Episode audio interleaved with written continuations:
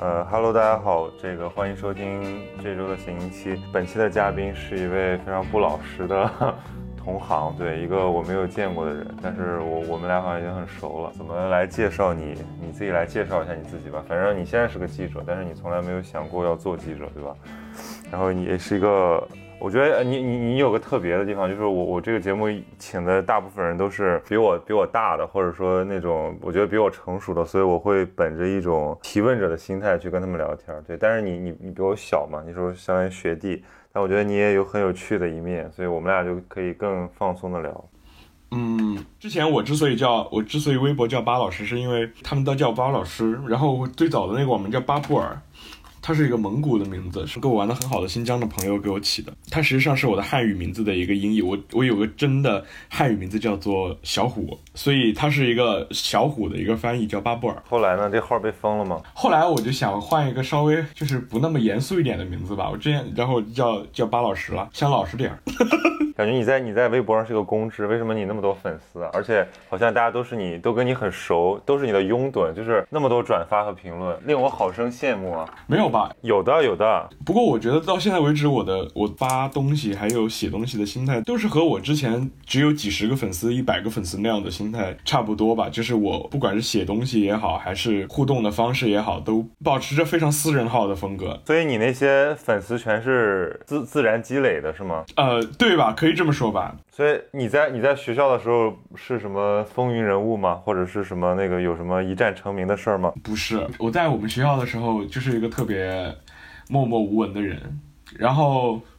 我玩微博是从去年三四月份开始吧，那个时候就是类似于找工作找不着。然后想要出国读书，然后因为这个疫情的原因打断了，然后正好因为一个又处于一个从学术往业界过渡的那样一个阶段，想要借这个硕士项目进行过渡的阶段，然后被打断了之后，就觉得人生特别迷茫，然后那段时间在微博上会写一些东西，然后可能就是那段时间慢慢慢慢的积累起了一些一些网友跟我的共鸣。对，因为我觉得你你发的那个内容是介于私人性和。和公共性之间的，就是你在讨论一些大家都都想 “hello，大家好”，但是你又有很多的亲身经历，比如说你会讲我有一个同学，我有一个见过的人，对吧？这个这个很有意思，因为你知道，你知道很多人在讨论公共问题的时候，他其实提供不出什么视角来，就是他他尽管他会他会有一些观点，但是他没有，就像我们写一个报道一样，他没有没有没有没有一个观点，也没有。论据来论证佐证他的观点，所以他只能说一些片儿汤话。对，所以这个我觉得可能就是就是你的你的这个微博还比较有意思的感觉，好像你确确实确实确实有有公知范儿。对，哦天哪，公知范不是一个不不不不是污不是污名化的公知。公知公知这个词儿在火的时候，我还在读小学初中吧，那个时候应该还是一个挺正面的词，就直到我后来读高中，就慢慢慢慢就变成了一个。带有污名化意味的一个词，但是我大概知道你要说的是，我大概知道你的意思，你的意思是有一种暧昧的。对我我所以我不相信你说你在那个学校的时候是一个默默无闻的人，因为我觉得这种这种语言风格本身也不是一种默默无闻的人所所能够养成的。对，所以你你在学校的时候应该也是一个有有看法的人，或者说是一个异类。嗯，我在我在我们学校，我在我们学院是一个挺异类的人吧，但是我觉得其实，在北大。我就在北大做异类是一个有点。政治正确的事情吧，就是至少在文科圈子里面，我觉得大家都认同的一个 social norm 就是没有 social norm。就像我现在在看北大的一些文章的时候，我刚还跟我朋友在开玩笑，我说我我我说我老老老老在微博上点评那些写北大的文章，包括最近出的那篇叫做在北大书院当一个正常人。我我现在很喜欢看这种文章，但是我我我我我并不想严肃的去讨论这些文章。我现在看这些文章说是一个很玩笑的话，就是我。我我我只想戏弄这些文章里，就是开这些文章里写到这些人的玩笑。我之前没有想过要当记者，是因为。我对于传播这件事情可能有非常本能的一些呃抵触吧，也也不能说抵触，或或者说我就觉得一个事情它放到明面上来说，放到传播的视野里面来说，和它真实在生活当中的样貌比起来是会发生扭曲的。它会因为要展现一些表演性或者观赏性，去发掘出或者放大一些方面，然后这个东西是我没有那么喜欢的，所以我我有时候会从这个角度上去开玩笑，就像是北大。大很多的文章里边会写到北大人作为普和普通人的这些辩证的关系，但是我会觉得他们在写这些东西的时候，本身就已经意识到了镜头的存在。就像我看有一个朋友在评论的时候，他说不要说这个文章的作者非常的局限，他只展现了北大数院人的这个学术上的普通，然后他觉得应该去展现这个北大数院其他。呃，人的在其他方面上的不普通，比如说每个人可能都有每个人的精彩，然后我就会呃，我就会非常杠精，我就会觉得你不需要去经由北大这个身份去去迎合一种想象吧，就是说我不在这个方面精彩，我必须要在哪个方面精彩，或者说我必须要在某一个方面，我就会我我就会觉得说能不能不精，我能不能不精彩啊？对。可是你还说过一个，就是你说很多人就是觉得自己很不平凡、很不普通，对吧？很杰出或者很特别，然后他们就会有那种天然的优越感。然后其实大部分人都很普通，就是有很多人在纠结这个我我的我是不是平凡这个话题，然后浪费了很多时间。你现在觉得你你有那种精英姿态吗？我曾经肯定是有过的。我觉得这个事情是一种类似于清呃名校的恐怖主义，就是我觉得它是一种那个环境给你带来的，你自然而然会觉得我我跟人家存在这种原生。上的高低，但是其实我现在从学校里面毕业出来之后，到社会里面之后，尤其是到了媒体界这样一个就是所有人嘲笑所有人、所有人看不起所有人的这样一个环境当中之后，我觉得原来的那种感受变得稀薄了。原来自己想要证明自己不普通，或者是嗯，或者是说服自我证明说我自己不普通的那种那种冲动，更多的内化成了一种。做事情，我把我的精力放在做具体的事情上吧。其实还是一种自我确认。我我其实是非常能够理解自我确认这种行为的，因为我我会觉得，比如说现在不想读博，那我的父母可能就会跟我说，你不想读博，那你是一个没有志气的人，你是一个不求上进的人。我我就会觉得，我现在所做的所有的事情，对自己的要求也好，对自己的这些。鞭策激就是激励也好，其实最终是为了完成一种独立于我父母之外的一种自我评价。就是当他说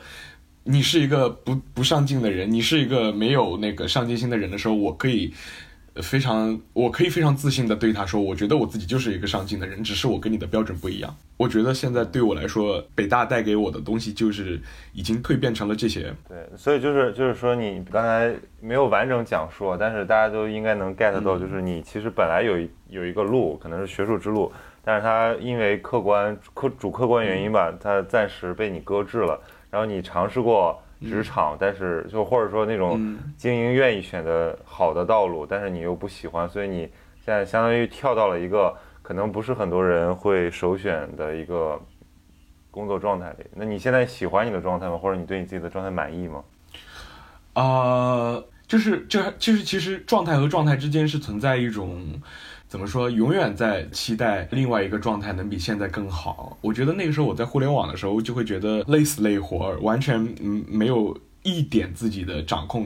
时间的自由。然后那个时候就会觉得我一定要找一个轻松的工作，我随便找一个什么工作我都比现在好。然后就当了记者。然后记者其实是特别，就是我刚刚当记者的时候，我我是非常不适应的，因为不用坐班儿，然后我每天会白天白天会划水，到了要交稿的时候又。稿子又写不完，然后就天天写写稿子，写到四五点。现在想起来，其实那种状态也挺难受的。所以你现在不是那种状态了吗？后来我就坐班了。我现在其实也是一种相对相对来说比较规律，但是记者的生活仍然离我原来想象当中是有是是有差距的吧。写的不一定是自己当初来到这个行业里面想要写的东西。我现在就是非常就是非常心如死灰的觉得干什么都差不多。可是你才当了小半年的记者吧？我其实原来在在在在写关于社会新闻的时候。在写社会新闻的时候，我曾经一度非常喜欢那种状态，但是那种状态要比现在累很多，就是心心理上要累很多，因为你永远要找一个跟你自己的平流层完全不一样的群体去跟他对话，但那个事情对我来说是非常具有吸引力的。啊！但是那个非常的累，你会受到他们的辱骂，就是你会被他们 被他们拒绝。你你不是想写特稿吗？就相当于把自己变成一个容器，真的能够通过稿子这种东西来体现某种群体或者某类意志性跟自己有区别的人的生存状态的时候，他的对那个观察的要求其实是很高的。就是就我觉得这需要一些，甚至需要一些人力学的训练。就是很多人他以为他能写。他写出来的无非就是一些观念，对，就只有只有观念嘛，没有事实，没有一些观察。我前两天跟我一个同事在讨论，他是一个很好的特稿记者，然后我觉得我现在我都不好意思说我是个记者，我觉得我现在是个评论员，对，然后我现在我我现在喜欢的就是说。呃，写文章就是还坐在坐在屋子里写，但是出去跑呢，我就我以前也是这样，我以前就是对各种各各样的人感兴趣，我也去写过，呃，对吧？上到这种什么明星啊，对吧？争议人物，下到这个就是这个这个这个这个什么贩夫走卒，或者说这个所谓底层边缘人，对。后来发现我没有那么强大的能量去包裹他的那个真实，你知道吧？就是我我总会看到一些。我我我所要所要想表达的观念，对我后来发现了，就是我我很难把它给完整的给拖出来，所以这个是我后来我觉得我我我可能不太适适合用这种文体来表达，就是或者说我的自我太强大了，我看什么都是我，对我很难就是把自己消融到那个那个那个环境里去。嗯嗯，哎，我我我特别明白那个，我特别明白这种感觉，因为我我自己在做。我都不能说我自己做的东西是特稿了，因为我觉得特稿是一种非常文学化的说法。然后我觉得我我那个时间段写的东西，因为我完全是新手记者，不管在采访上还是写作上，还有新闻，还有那个新闻专业主义的那些要求上，其实我都差距非常远。然后我觉得那段时间做出来的东西根本就是我我我我很难说，我不会说它是特稿，但是在那段时间里面，我倒是越来越发现说。做特稿是一个特别需要不自恋的人去做的一件事情，而我是一个非常自恋的人，或者说他需要特别冷、特别冷的那种冷眼。我重新再看《局外人》，我觉得《局外人》当时候我上一次读应该是大二的时候，我后来我现在去读《局外人》，我就觉得我就觉得特稿记者应该就是这样子的人，他能够完完全全抛弃，就是完完全全站在一个无意义的立场上，就是因为因为我觉得就《局外人》整本书说的就是无意义。就是他，嗯，这个无疑是就是字面，有时候就是字面意思意思上的。包括他在那个那个主人公在接受审判的时候，他看到底下的人在这个律师在跟这个审这个判官在争辩，然后底下的人在扇扇子，就是他对这些东西观察特别细微。我就觉得他写这些东西的时候，他之所以能够写的那么那么细微，就是包括他说他在这个法庭上看到那个风扇。看，我记得很清楚。他说看到那个风扇摇来摇去，然后摇到摇到那头的时候，那个那个观众的头发就被吹起来了。就他他他会把底下这些人的在这样子的场合里边，把底下这些人的这些细节描绘的这么清楚。首先就是因为他对这个场景有十足的陌生感，就是他完全不带任何的，就是意义感。他不知道在这个这个在这个场景底下。在这个场景底下有什么意义？他不知道，比如说我在接受审判这件事情到底意味着什么，所以我也没有紧张，也没有恐惧，也没有悲情，没有所谓的那些情绪，我就是非常冷的站在那儿，然后看底下的人每个人是怎么反应的，每个人是怎么动作的，怎么扇扇的动作怎么回事儿。我觉得我那个时候读那个那个那个局外人的时候，我觉得哎，这就是特稿记者的状态。对啊，是啊，就是因为现在很多人，就像我刚才说的，他其实只是去寻找他。想要的一种一种一种观念，所以说白了，他是拿现实在映照自己的观念。但真正好的特稿，呃，就我们中文语境的特稿，其实我觉得它不是所谓的事实呈现，它其实写的是一种氛围、一种状态、一种就是有点像我最近刚刚做了一期新的节目嘛，在讲那个盖茨了不起的盖茨比，这个书很小的时候看过，完全把它看成了一个那个。看成了一个这种这种呃爱情故事，但我现在看，我发现哇，这个菲茨加拉德很牛逼，他其实写的是一种氛围，这个跟跟跟跟局外人的文笔很像，就是他们就其实这个故事也有个故事吧，局外人里面也有个故事，就是说他不怎么他怎么从母亲的死亡开始，然后到最后意外杀人，到最后接受审判，那么盖茨比就是说啊，他寻回真爱，然后到最后反正这个意外死亡。就是这故事性很弱，但其实他们最主要的那个部分，就是他们那个真正的意义都是文学性的部分，就是就是它的那种抒情性，所以我觉得这个是很了不起的。所以，我今天在看这个，我今天在看读库，然后我就看张立宪说他，就说他他他就是一个不太喜欢把什么事儿都上升为某种意义的一个人，所以呢，他会很沉下心来编很多那种稿子。就我以前也看过读库，但是我系统看读库，就是我我我我采访完他之后嘛，我说哇操，读库读库太牛逼了，我得我得买，然后我就定了，我定了，我现在看了两两三本，我会发现说哇，里面这些稿子真的就是你你没有点耐心你都看不下去，因为我们已经习惯了那种。呃，微信文章或者说那种就是媒体文章，他就给你点观点，给你点干货，给给你给你点理论什么的。真正给你一些生活的琐碎的细节，平铺直叙的放在你面前，很多人都受不了。就是一篇稿子两万字，他根本看不下去。所以我现在我我都有这种障碍，就我我特别希望得到一些观点，一些甚至是一些价值价值观的东西。但我觉得这个东西很有害，就是其实我们不需要那么多。理解生活的方式，我们只需要生活就行了。就是我们需要沉浸在生活里的能力，因为大家的生活都是一碎片，大家的生活都是呃很难真正有一个人他有一个信仰，或者说他有一套原则，他在按照自己的掌控来过生活。很多人的生活我觉得都很被动，哪怕是那些好像看起来呃非常知道自己想要什么的人，他们其实都也很茫然。那所以呢，就是提供对生活的解释这件事就变得特别重要。所以像像像像罗振宇那种，那个那个流派的吧，他那个流派的他就特别喜欢用一些其实我看在我看来没没什么解释力的东西来解释生活、解释环境、解释世界。对，但是我现在觉得，而且尤其是年轻人，就是像这种表达欲过剩的人，或者说就是读了点书的人，他就很容易沾染上这种习气，反而不会好好生活了。我有阵子我来广州之后，也是我刚做记者那时候，我我身上就有这种习气，然后我就感觉干什么都不得劲儿，然后觉得特别的无聊，特别的苦闷，只有只有在和朋友高谈阔论的时候，好像感觉自己才存在着。但问题是那是一种很消耗的状态。后来呢，就开始学着哦，散散步，对吧？做做饭，然后自己去买菜，自己去运动，学会一个人生活。学会一个人在一个陌生的城市孤独的生活，对，但这种习惯慢慢的让我找回了一点点那个生活的感觉。就是说白了，你的生活给自己过，就你还是得能够接受自己那种，就是你你那个荡下来的那种状态，不能都是一直亢奋。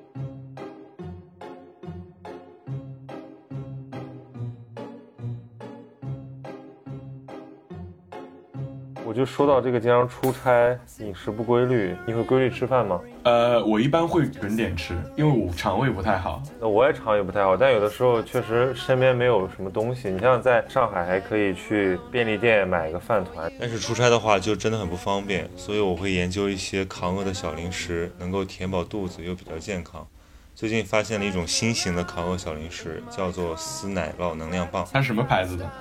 是即时听丝奶酪专门做奶酪的一个品牌，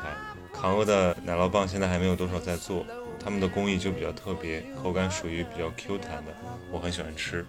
它的这个吃法也挺有趣的，因为它是要用手撕的吃法，就是你可以把它撕成一缕缕或者一片片，那你可以根据你自己的口感需要把它撕成厚一点或者薄一点或者撕。或者甚至我觉得都可以把它这个撕成条拌着吃，不管怎么吃吧，就是比起原来的这种奶酪块啊、奶酪片，它的这个趣味性显然增强了，就跟吃牛肉干一样。所以我为这个吃法就能够唤起自己的食欲。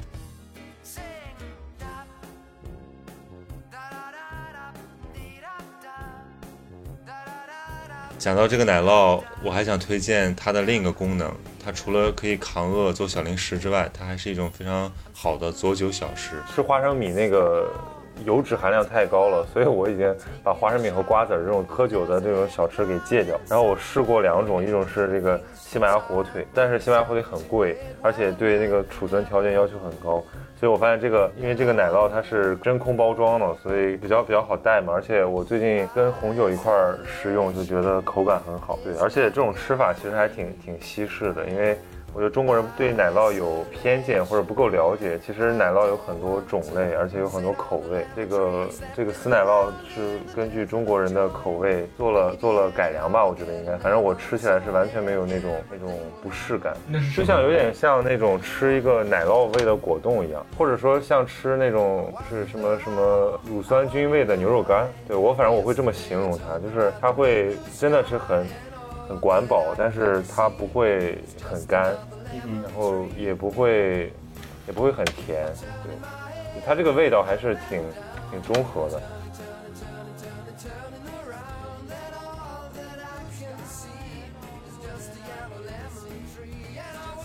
想必各位听友也听出来了，我们这期咸宁七和即时听奶酪棒有一个小合作。如果你也对这种有品质的扛饿小零食感兴趣，不妨尝试一下，在淘宝搜索即时听官方旗舰店，跟客服说暗号咸宁七，就可以获得十元优惠券。即日起至五月十一日，领优惠券买第二包只要九块九，比原价还是划算的一些。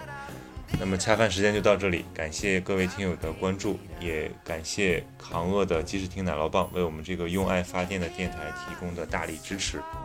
I'd like to go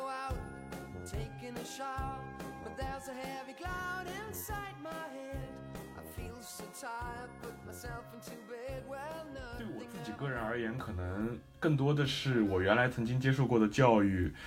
里边。或者是我，或者是很多呃大学里边的文科的教育，它本身建立在很多书本上，所以我我我其实觉得我在大学的时候，我最最开心的一一段经历，最开心的就是到现在为止，我觉得没有什么时候比那段时间更开心的一段经历，就是我二大二的暑假的时候，我去了云南。然后在，然后在那个金沙江旁边，我们在那边做了一个月的驻演。然后在那个时候，我其实每天就是跟各种各样普通的人打交道，就是跟，跟跟农民打交道。然后因为我们的任务就是去收集数据。其实说实话，就是因为我的导师他研究的是人口经济学。然后其实我们的我们的任务其实就是在那儿拿一套标准化的问卷，就说的很无聊，就是拿标准化的问卷去问那些农民。呃，你们你们家有几口人？然后每口人是一个什么样的状况？然后你曾经的这个历史，这个个人的历史是怎么回事？但是我在在做这件事情的过程当中，我慢慢慢慢的，就是 get 到了你刚刚说的 down 下来的那个那个感觉。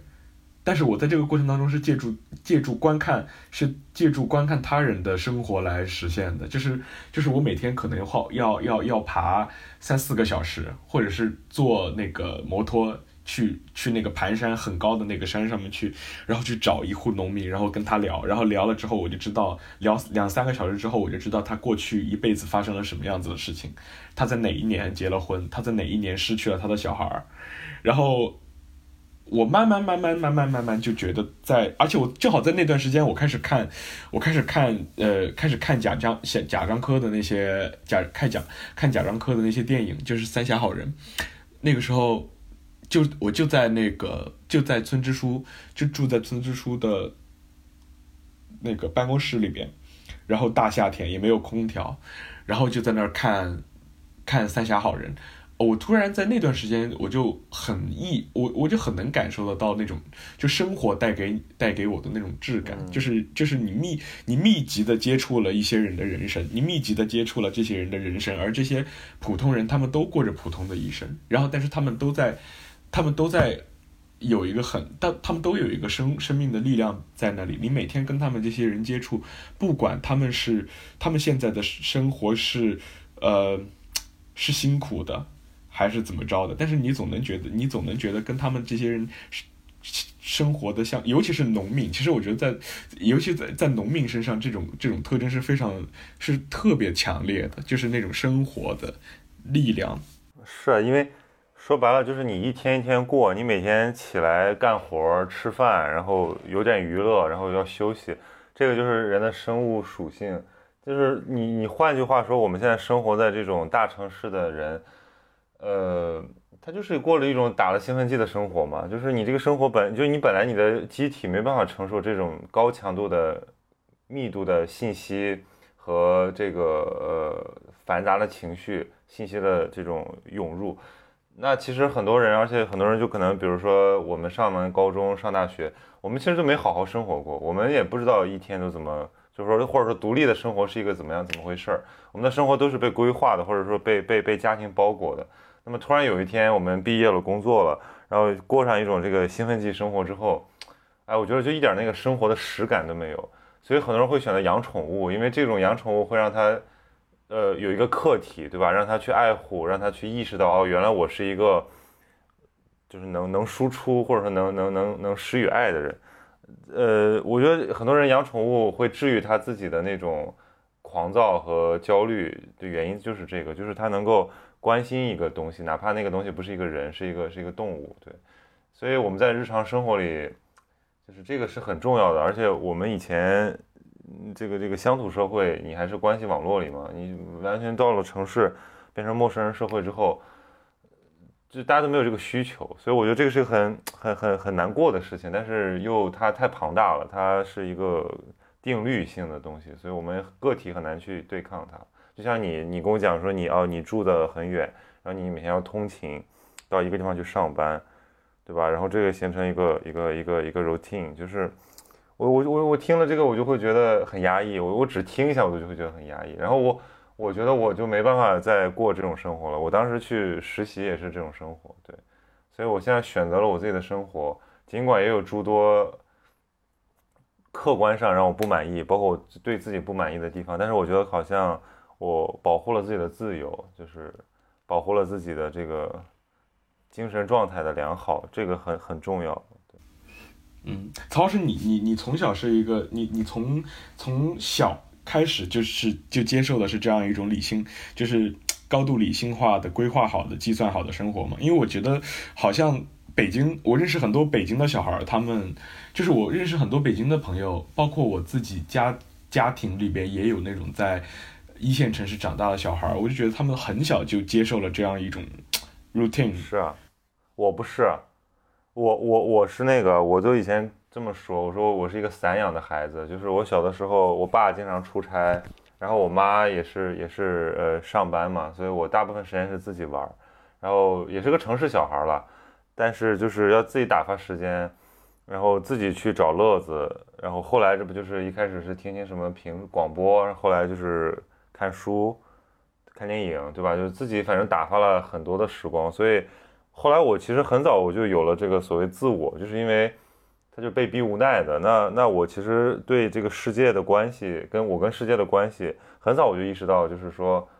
不是是流行什么，或者说别人告诉我什么，我就应该接受。我有我可以有有我自己的看法。可能我我我我小学就有这种看法吧，所以我一直就是有一种叛逆，在我那种叛逆不是为了对抗，不是为了说。呃，我要展现，我要释放我的荷尔蒙，而是因为我就觉得他们很低级，我觉得他们很愚蠢，你知道吧？就是那老师说什么，然后他们就哭了。我说这个老师说的又不一定对，那个，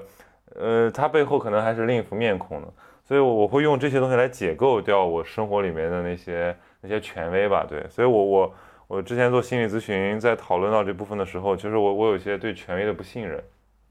所以到现在为止，所以这是为什么我只能在这种非常扁平化的一个组织里面工作。就是我特别讨厌有个人对我发号施令。嗯嗯嗯，哎，我我我特能理解你你说的，因为我觉得，我觉得我我我我我身上在这在这在在这些事情上，我跟你有很相像的地方。但是我更多是因为我自己确确实实，我会感受到，因为我看你的微博，你的名字叫边缘人小曹，然后我就会觉得，我就会觉得，其实。我也会在反思，因为我会觉得我自己，我身边很多人会觉得我的抬杠，就是当一个东西出来的时候，当一个，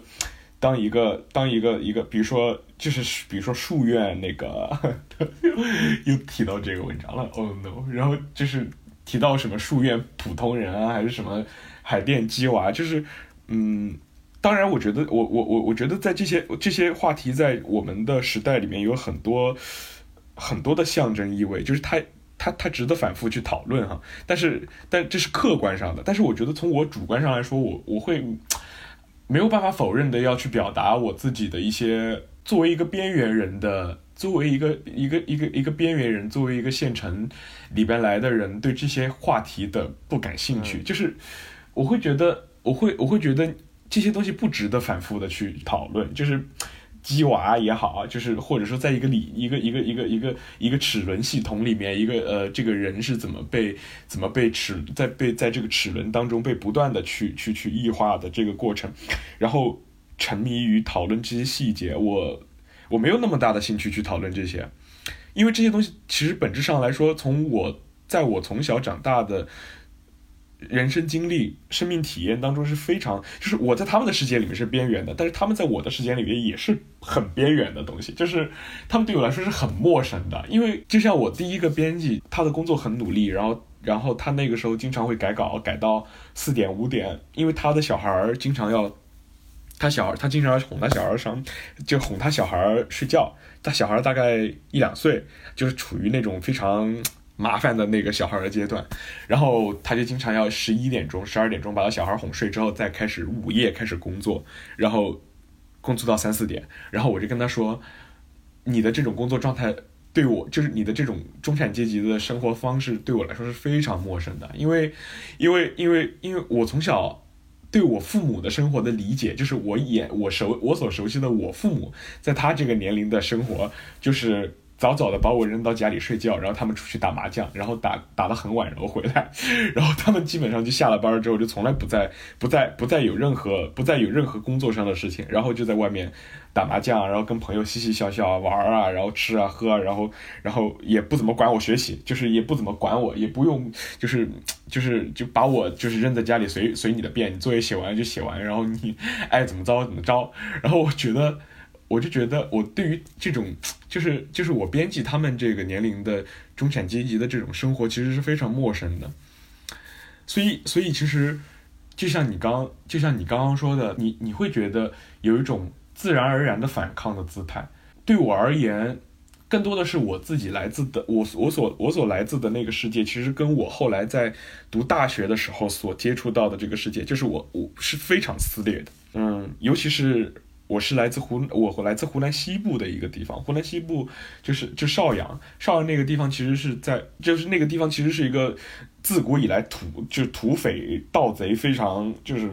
特非常非常活跃，这种这种非法活动非常活跃的一个地方，然后到现在为止也是治安啊，然后就是什么都都都都非常不好。然后我我的我父亲这边里就是家庭里边有很多人坐过牢，我的外婆他们这边也很多，就是那这世世代代都是农民，然后在在在在在在农村里面也见惯了各种丑恶，各种就是就是那种非常赤裸的，甚至上升到那种肉体消灭的那样的一那样那。样子的人人人和人的关系，就是我觉得我从小熟悉的是这些东西，我从小耳濡目染的是这些东西。然后我到了大学之后，大家大家每天谈的都是人文社，就是谈论的是人文，谈论的是观念，谈论的是对于这个社对对对这个社会的意见，让对对，所以就是你你你这个就跟你这个就跟沈从文当年去上海的感觉一样，就是沈从文。就是你这是从文遗风，对吧？沈从文就是一个有反骨的人，然后一个没有受过这种所谓的正统，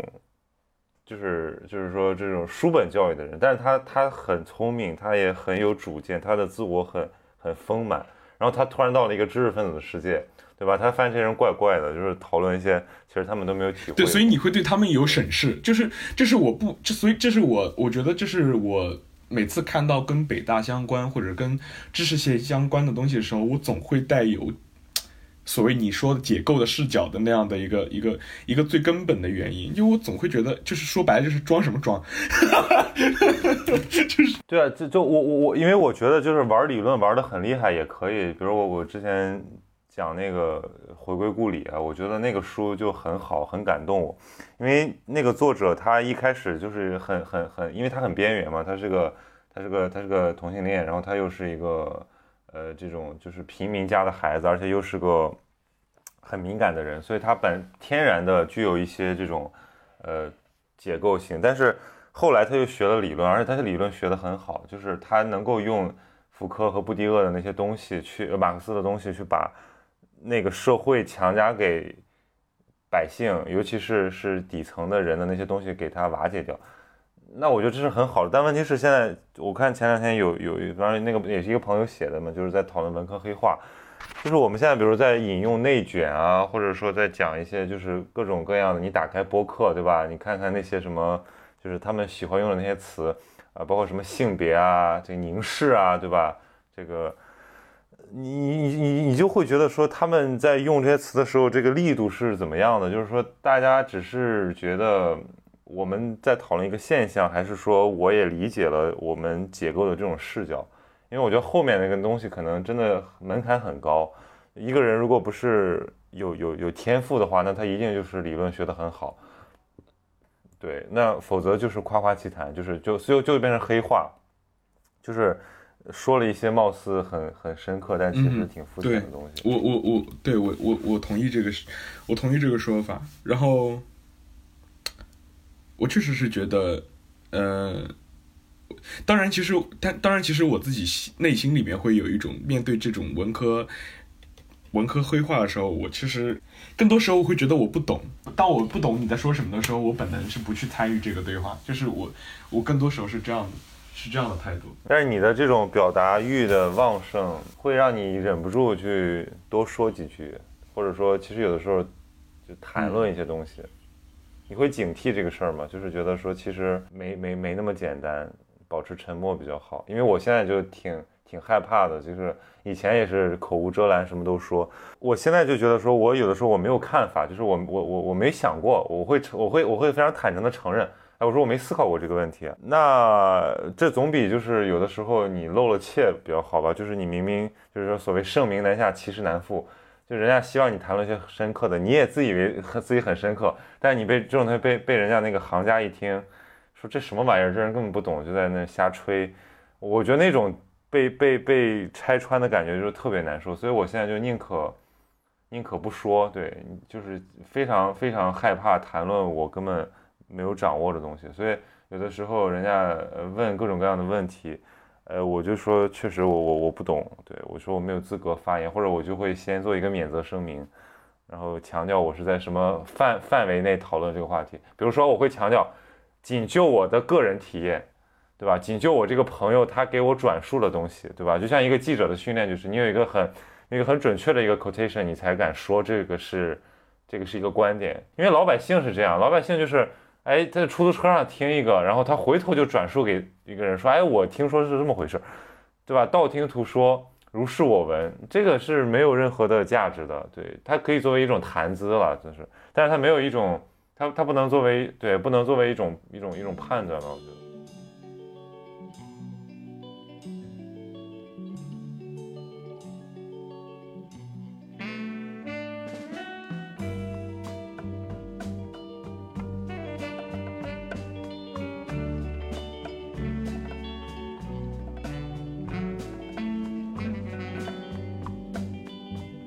对我来说，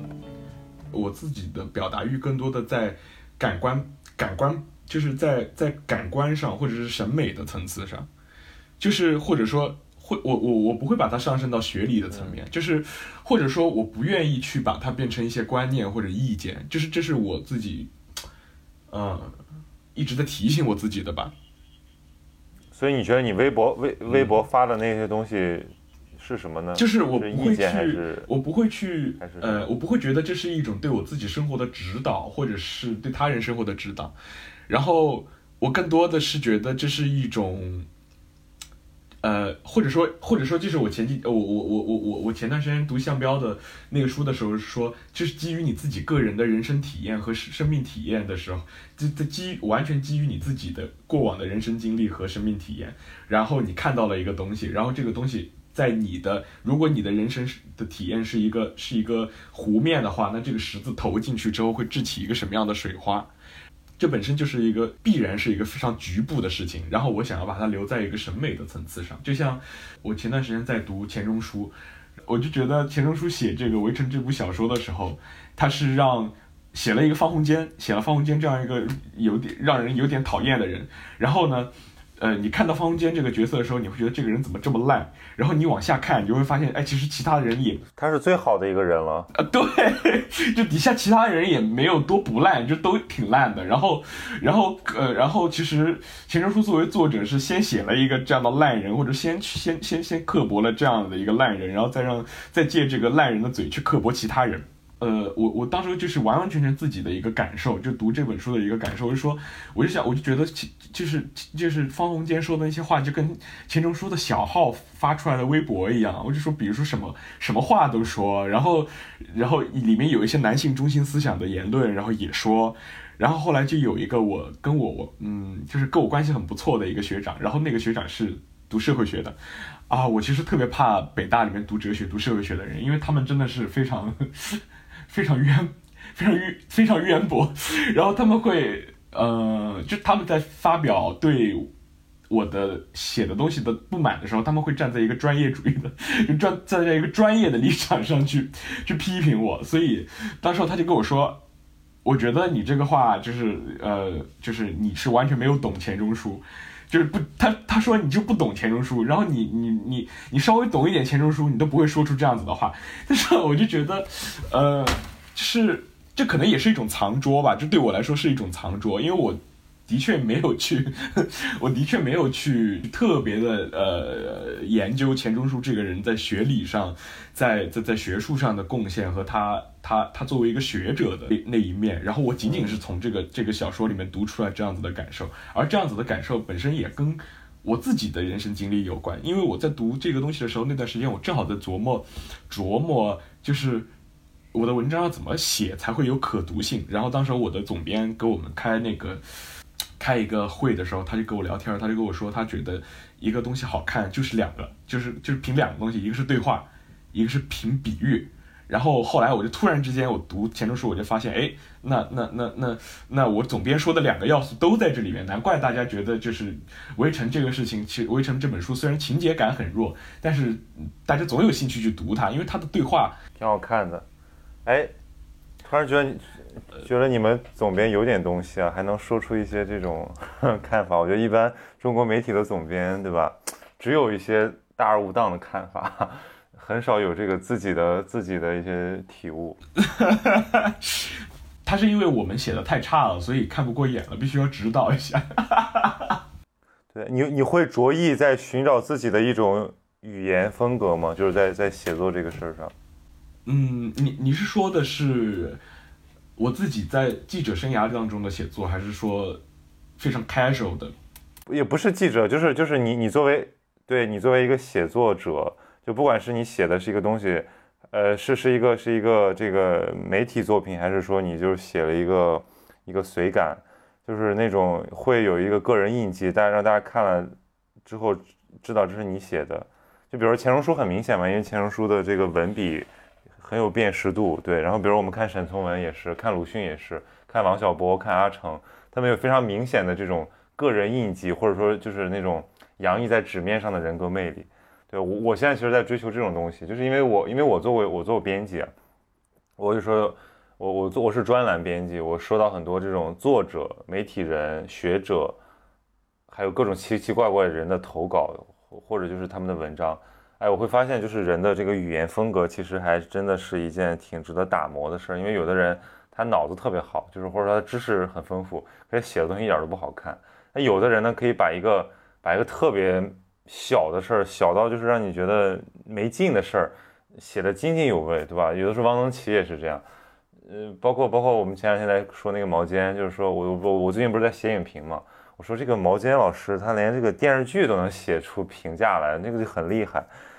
那还有包括写什么美食评论的，对吧？这些就是有的时候我们完全失语的一个对象，但是可以被有的人讨论的津津有味。那我觉得这个里面不仅仅是他的那个知识面，更重要的是他的那个视角。然后这个视角其实就体现在他的文风和他的语言风格上。然后我这个就是我现在在追求的一个东西。我就在就通过不同的通过比照不同人的那个语言风格，然后来反观自己，说，哎，原来其实，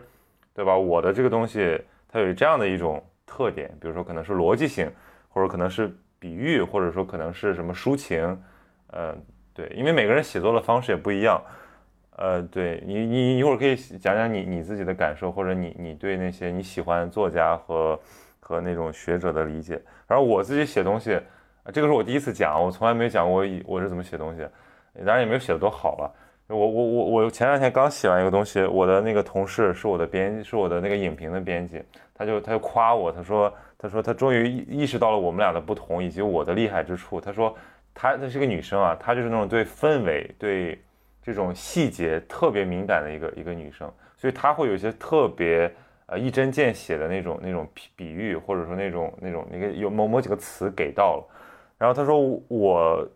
的强项不是这个，我的强项是这种归归纳能力，就是就是就会就是或者说叫主题抽象能力吧。对，确实这是因为我喜欢上价值。因为我看了一个东西，我可能会把它上升到另一个层面的价值，然后就大谈特谈，都脱离脱离这个事情本身。然后，所以导致我写东西，我写东西都不是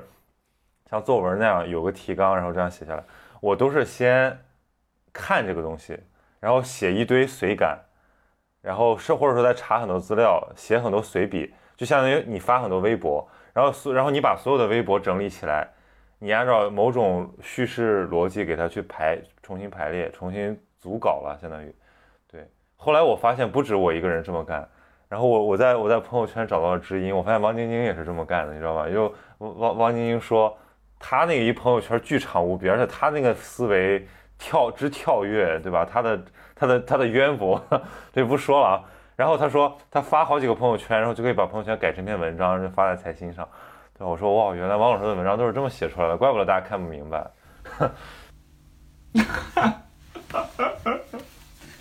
就是他他他他他他的句子单摘出来，你会觉得说，嗯，是还挺深刻的。但是这些句子和段落之间，它的那个，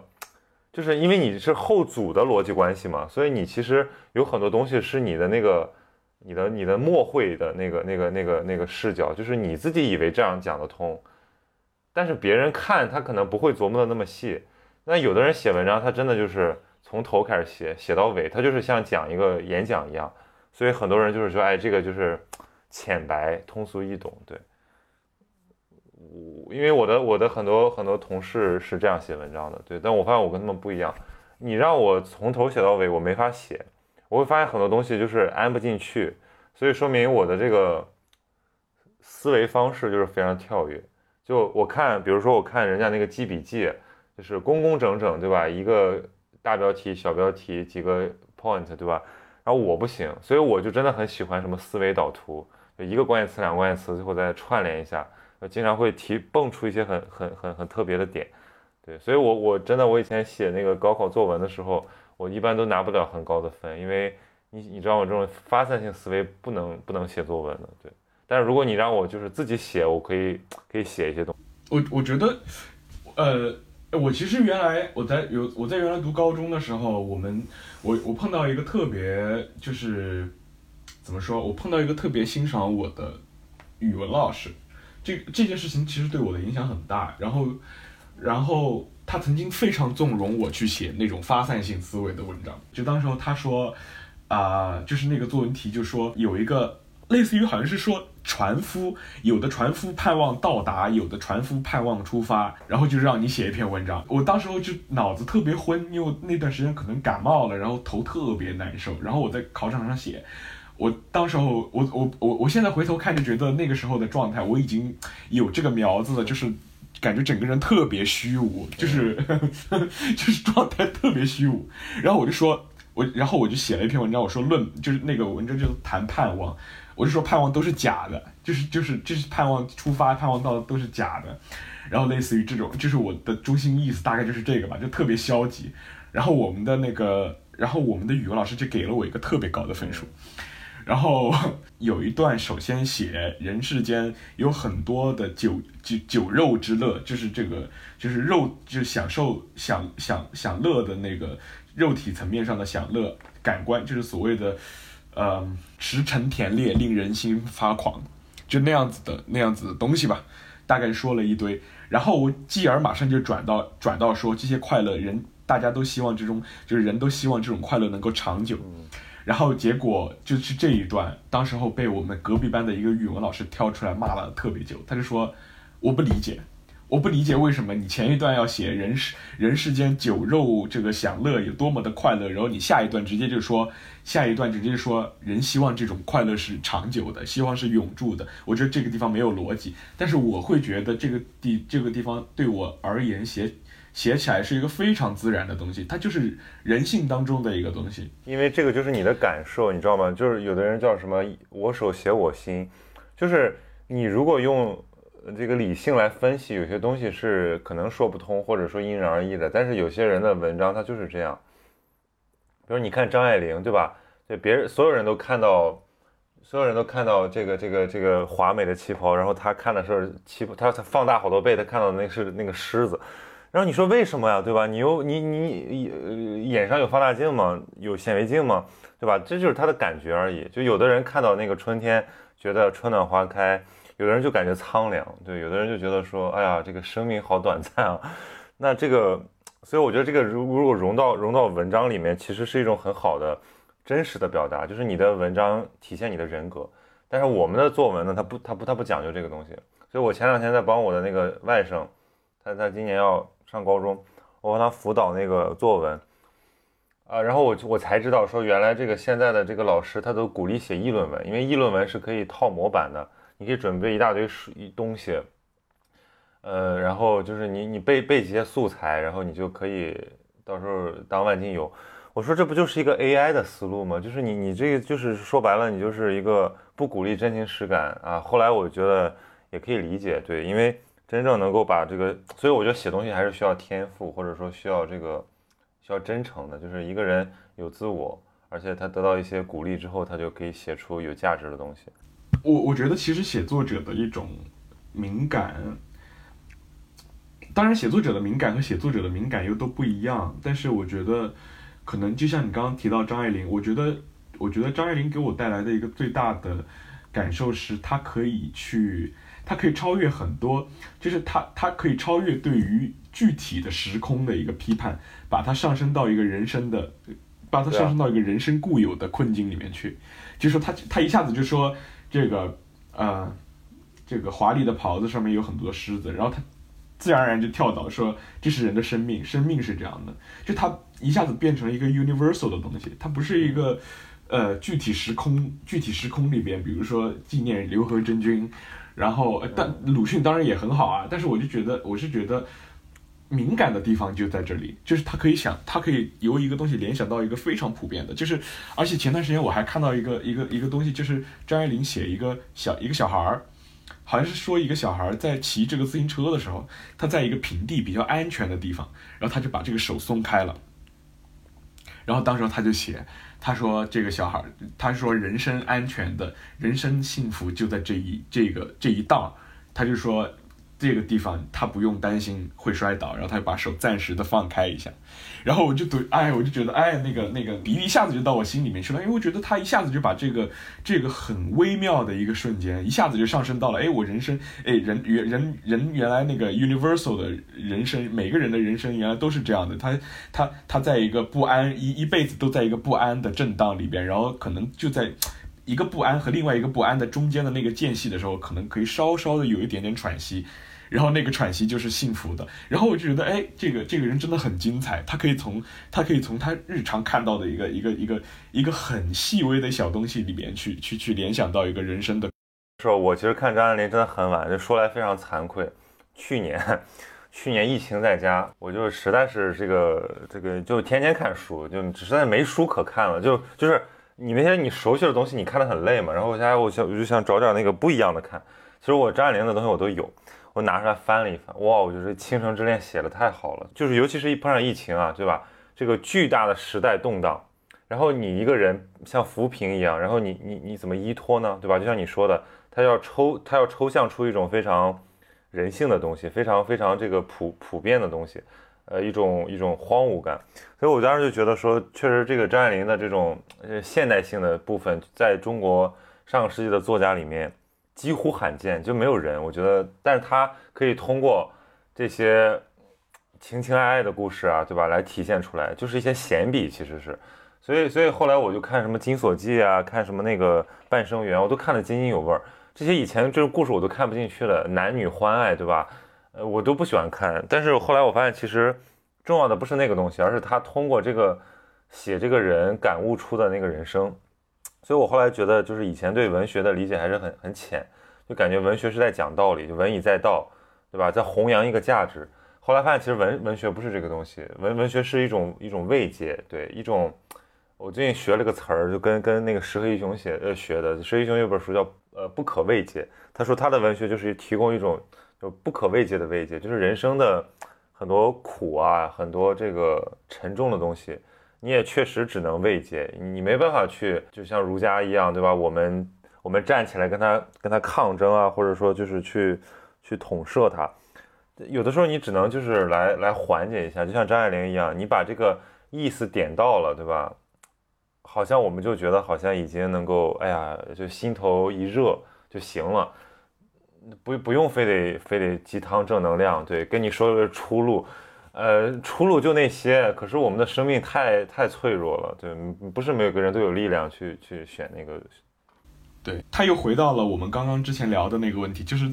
关于关于关于表达欲的节制这件事情上，我就觉得其实刚刚我我我我自己在无意之中聊到，我其实觉得我们今天聊的时候聊到后来，突然又回到了之前聊的这个这个事情，就是就是在我们表达的时候，我觉得我是天生的，我觉得我是天生的，不管是读别人的东西，还是还是自己写东西，我都会天然的站到一个审美的立场里边去。就是我不会，我不会站到那个，不会站到那个那个那个所谓的观念的立场里去，而是审美的。就像比如说《倾城之恋》，他想要表达的是庸俗男女的故事。就像，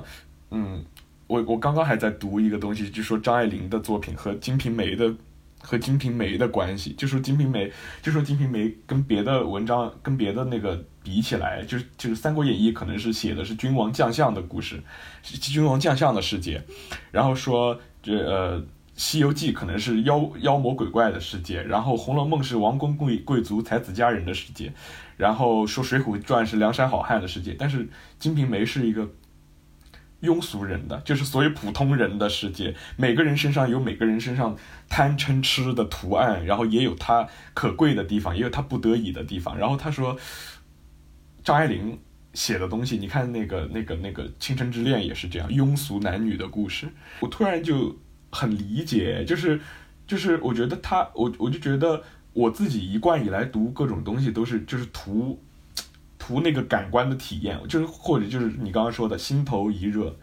嗯，就包括像鲁迅，可能鲁迅在更多的人，在更多的人的眼里，他是一个社会，他是一个社会批判的符号，然后他可能是在，呃，他代表的是。对那个对对一个对一个具体的时空里边那个世界，他所处的那个世界的一个反抗，但是我在我读起来的这个东西的，在我在读他的作品的时候，我就会就会把这种反抗审美化，就是我会我会脱离出来那个原那个脱离出来他的那个历史的情境。当然，在理解的时候，你必须要借助那个历史的情境来完成它。但是我最后在享受他的作品的时候，我会把它变成一个审美的东西，就像他之前写那个。啊，故乡也好，还有影的告别也好，我都其实读出了后来，读出了后来那个就是艾丽鹏写那个回归故里的那种感受。就是你看那个影的告别，它里面就说我是一个影子，然后我是来跟你告别的，然后我作为一个影子，因为这个这个这个说来非常巧妙，我是在呃吴晓东老师上课的时候听的，也是听了他的一个阐述，然后他就说他就说他写影的告别，就是因为。我自己是来自于一个阶级，但是我跟我自己所来自的那个阶级，我自己过去的背景，我产生了间隙，产生了张力，我无法再回到那样的世界，就是也就是我是一个影子。然后我来自于黑暗当中，但是我不能回到黑暗当中。我如果完全回到黑暗当中，我就会和和我就会和黑暗完全变成一体，我就会消失。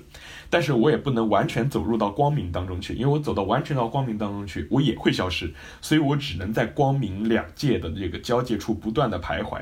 我觉得后来这种非常微妙的徘徊感，就是就是我读鲁迅也好，读啊萧红那个《呼兰河传》。也好，还是读后来艾里鹏的那个《回归故里》也好，读出来的那种那种感觉，就是光明两界。就是当然，光明两界并不代表说就是就是高低之分，两个世界有高低之分，或者进步和和反动之分。但是我就是觉得，它就是那种在两个世界里面的徘徊感。我从一个世界来到了另外一个世界，然后我没有办法完全的融入成为那个世界那个光明。所谓的他说他说。你你们所谓光明的世界，我不愿意去；你们所谓的天堂，我不愿意去；你们所谓的地狱，我不愿意去；你们所谓的黄金时代里，我不愿意去。然后这个话后来还被用在那个电影《黄金时代》里边了。然后我其实觉得就是那个感觉，就是就是就是那个世界我进不去，但是我原来我所来自的那个世界我也回不去，然后我就只能在两个世界之中不断的徘徊。然后我觉得我后来读读鲁迅的时候，我就会读到这样的一个。读到这样的一个一个层面上来，他当然也是借助我自己的个人的人生体验来完成的这样的一个理解。然后，当然我也嗯，我会觉得可能自己这样子读鲁迅，也有可能是把它矮化了，或者是把它怎么着了吧。就是我，所以，但是我我觉得我读书也好，表达也好，其实完完全全是是基于个人的。就像就像是那个向彪说的，就是就是借借自己的在自己的立场上，在自己的人生经验里面回答对对一个大的问题，或者是对一个大的命题做出仅仅属于自己的回答，然后它必然是局限的，但是它也是它虽然是局限，但是它也是很珍贵的，它可能也是敝帚自珍的。我自己的感觉是，其实我现在都我我我我要说一个很极端的话，我就说我我我倾向于认为。这个人的认知可能就是，这就是局限，你知道吗？就是我们可能只能做到这样，因为我们现在那鲁迅是被经典化的作家，对吧？他他的所有的东西都会被解释成阶级分析，或者说你呃历历史观念，就是他在包括包括刚才吴老师那种阐释，呃，他这个还好，就是毕竟他是一个还是一个诗化文本。就是我们现在对很多这种经典化作作家的阐释，都是把它当成一个社会历史意义来理解，对吧？呃，矛盾是什么？巴金是什么？老舍是什么？鲁迅是什么？但但问题是，他们本身是一些非常敏感的人，他们是一些很混沌、很很复杂的人，他们在这个阶段有这个阶段的感悟和倾向，下一个阶段可能完全就变了。这个人，我们我我们现在哪有哪哪有几个一以贯之的人？何况是他们那种更加动荡。年代的那种那种敏感的人，所以我觉得是这样的。你说只有一个鲁迅吗？我觉得可能有八十个鲁迅，或者说是八百个鲁迅，对，然后散播在八八百篇文本里面，对，然后然后我们就捋出一条线，那其实很多他的那种碎片，很多那种很精妙的东西，它就没了。所以我觉得用用审美化的状态去去去进入到这个这种诗化文本里面，是是是最好的方式。那这个就显得有点过于的。过于的碎片，就是，那如果都这样的话，那我们好像对对历史就不要有不要有一个主流的看法了，那这会造成一些混乱，所以还是要有有有主流叙事，对。但是我觉得就是有撕扯感吧，就是因为以前我就特别喜欢看那种呃，就是历史哲学类的书籍，对对对，就是给你讲啊这个怎么回事儿，对吧？你就在思考人类的命运啊，轴类似于轴心时代这种书，对，就是就是就是。呃，我们从哪儿来？我们我们是谁？我们从哪儿来？我们去往往哪儿去？后来发现呢，就是我关心不了那个东西，就是或者说我可以偶尔关心，但是我想想可以，但是也没什么用。就好像我看一眼星空，我也并不能决定他们的位置，那我只能就是回到我自己的小世界里面，想想我是从哪儿来的，我要去哪儿，然后就发现一件非常悲伤的事情，或者非常虚无的事情。就是我们不过就是这么一个非常短短暂的生命，呃，你用完了就没有了。我我那么那么喜欢佛教，但是我都我到现在其实我最对跟跟佛教最大的一个隔膜就是我没办法真的信仰这个因果轮回啊。我因为我觉得这个东西还没有体悟吧，可能就是佛教给了我空，佛教让我看看破很多执迷，也给我很多力量，但是它没有办法。没有办法，就是让我让我按照完全按照他那种方式来来来生活，来来认识问题。嗯，我是觉得我慢慢的在在在在这些年的学习当中，慢慢调整，慢慢觉得我的所有的认知也好，思考也好，它必须就是我我我我觉得它到了一个程到了一个什么程度，就是它只能它只能在我的生活当中维持一定的浓度，就是它不能过高。如果我的生就是，如果我的生活里面我必须要大量的生活的实践，就是我需要大量的实践，或者是充实的生活的材料去支撑这些东西，或者是去更新这些东西，我才能够感觉，我才能够感觉到它是它是好的，或者它是对我来说是是是补给性的，是滋养性的。就是如果我的生活里面完全只剩下这些认识性的东西的话，我会慢慢觉得他们是消耗性的。这个是我，这个是我在做，这个是我当年做云南的调查的时候也好，还是在后来出来工作的时候，出来出来工作之后的一个，呃，慢慢慢慢学会的一个道理，就是我觉得我必须要把自己的。思考或者认知的这个这个成分，在我的生活当中的成分降，就是维持在一个水平线以下。就是它如果在我的生活当中占据了特别重要的地位，我每天都在想这些问题的话，我会受不了的。就像那个，就像那个那个王小波写那个黄那个那个那个黄金时代的时候，就黄金时代黄金时代里面一样，就是那个。陈清扬对那个王二说：“我还要下山接受人世的摧残。”就是我觉得这句话最近，最近成为我的一个格言。就是，那比如说，那你在那个，你在这个，就是你在生活的摧残里，你你是什么状态？就是你比如我今天就是生活的摧残，就是我，我我我在完成一个，可以说是毫无意义，就是就是。只是要要完成它，比如说我我拍摄嘛，对吧？我站在一个影棚里面，然后这个灯光、摄影啊，反正调来调去，你就一直站在那儿，像一个真的就是一个工具。然后他们他们他们也不需要你唱，就是它虽然是一个 MV，但是我我们是声音和录像是分开的嘛，所以我跟你说是为为假唱事业在添砖加瓦，就是我在我在扮演扮演我在扮演我在唱歌这个事儿，对。然后关键是为了那么短短几十秒的镜头拍了几个小时啊，然后还跑了很远的一个摄影棚，我纯粹觉得在浪费生命。但是后来我就在想说，这不也是生活嘛，对吧？就因为我之前看那个什么是刘半农跟那个王永武的书信，就是他写了写了《庄子平析》，然后呃前面就是在讲庄子他对庄子的理解，然后后面附了他们的书信，就是说这个大意就是说这个老兄。什么时候能给我预支稿费？我这个 吃穿用度周转不开，对吧？你前面那么放旷，你后面突然发现就是你催在催稿费，那我就觉得说是啊，那你这成天就是都活在活在活在云上，在思考这些这个这个人世间的问题，但问题是你都没活在那儿，你就不知道他那个到底有多苦，所以总会总会总会夸夸其谈。那我就不知道你是怎么弄，比如说你在通勤的时候，你说你没时间，这个。完整的看本书，你就找点那种好接受的材料，但你会觉得很痛苦。呃，我其实觉得，我其实觉得，我我我其实有同事建议我说把房改租到单位旁边来，然后但是我我当时候就拒绝了，我就说其实其实，在通勤的过程当中，就是我后来慢慢慢慢觉得通勤不是一件特别痛苦的事情，因为我会在我会在通勤的路上找各种各样的东西的读，以及。其实我偶尔会坐公交，然后我其实是一个非常喜欢坐公交的人，因为我很喜欢观察公交上的各种人。哎，为什么地铁上不行呢？就是 我觉得地铁上人的状态特别的同质化，就是或者说，我觉得地铁上的人绝大多数在，比如说在在早上八点钟，在早上八点钟到九点钟，或者是下午。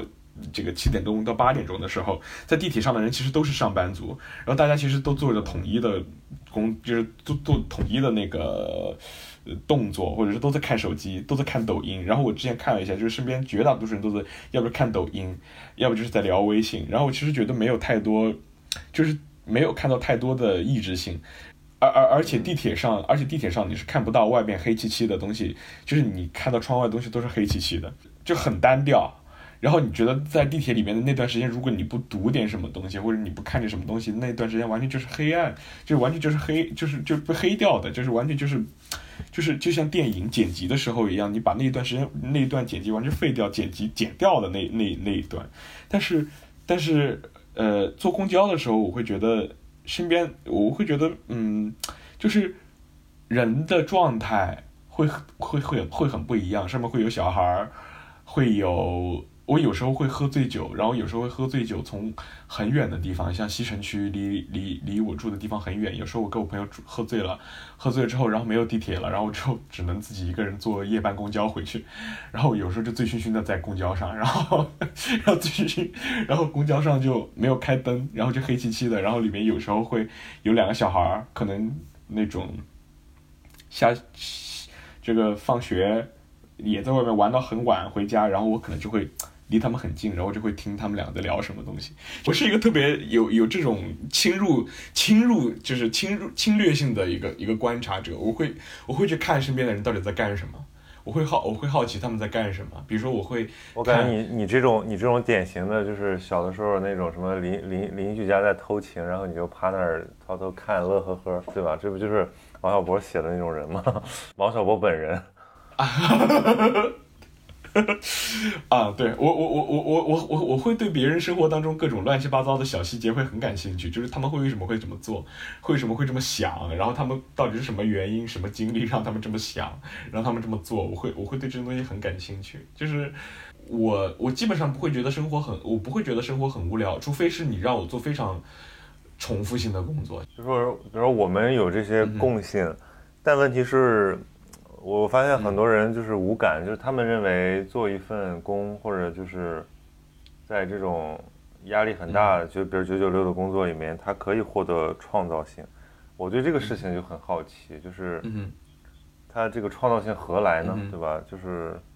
或者说他是一个非常不跳跃的创造性，就是你就循规蹈矩也可以创造嘛，或者他把那个东西理解为创造。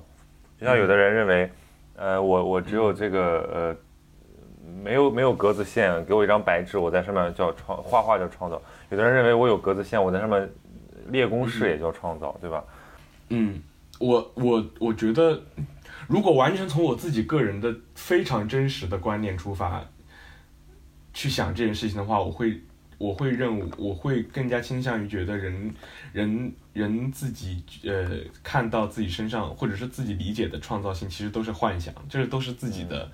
一厢情愿的呃一种想象，但是呢，我其实一定程度上又相信，又相信其实人是在自己的生活，人其实是在自己生活的一个非常非常小的，就是非常狭窄的一个细节一个范围里面的细节里面，就自己寻找寻找这种，就是自自己去营建这种这种创造性的所谓信仰吧，我可以说。我我前段时间看了树木希林的一一个电影，就是他的一个遗作，好像是讲茶道啊，日叫做日日是好日吧，好像是你呃我我觉得我就我就会理解这件事情，就是我我当时在互联网，然后我觉得我特别痛苦，我觉得每天干这个事儿特别无聊，然后然后盘来盘去，我也不知道盘些什么，然后我觉得也没有什么啊，我也没有看到，就是我觉得对我来说最痛苦的事情是，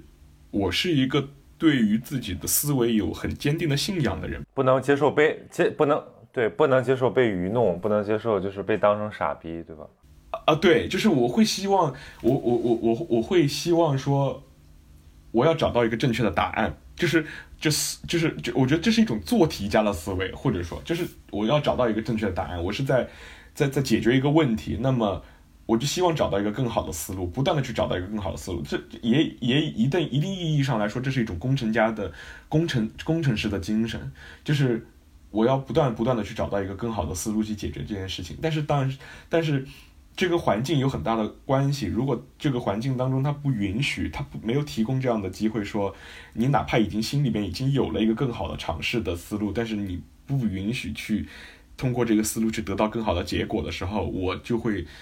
反面的非常非常迅速的堕入到一个非常虚无的状态里边，就就我个人而言是这样子的，所以，呃，那段时间我就在看那个，我就在看那个树木希林那个电影，所以我特能理解那个，因为那个那个他电影就是讲茶道。就讲茶道，就说那个那个树木希林就是个老婆子，然后他就教这些女学生怎么泡茶，然后这个泡茶的这个过程呢，就特别的痛苦啊，然后然后这个特别繁琐，然后这个女学生就这个小女孩在泡茶的时候就根本就就特一开始特别厌恶，特别厌恶这件事，就是特别厌恶泡茶，因为他觉得特别繁琐，要求又特别高，然后我也不知道这个要求到底对这个茶的结果到底有什么，到底有什么意义，然后。后来到，我觉得那个电影就给我一种呈现给我的一种感觉，是它很像我高中的时候上语文课的时候，我语文老师所抛给我的那些，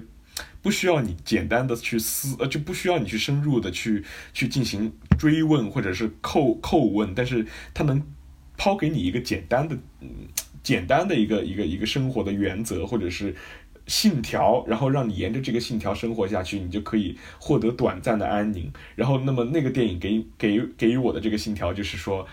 生活就像茶道一样，它很繁琐，它里面有很多枯燥的东西。但是在你做这些东西的时候，你可以，你可以不用问，就是你可以，你不不需要去问它背后有什么意义。然后你要等待，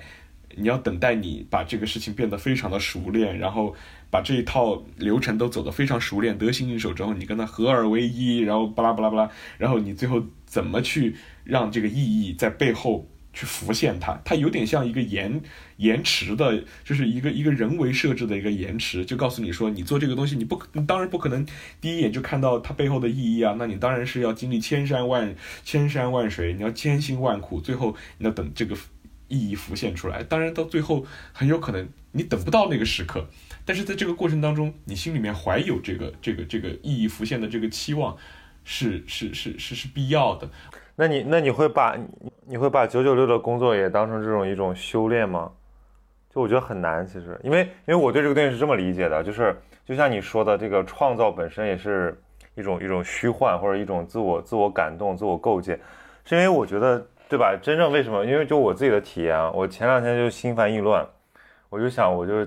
这个冥想嘛，我不是一直有这个习惯，但我发现我就心烦意乱到我就冥冥想不进去，你知道吗？就是以前可以以前。对吧？以前好几以前可以几十分钟的，现在就是几分钟就就马上就烦的不行了。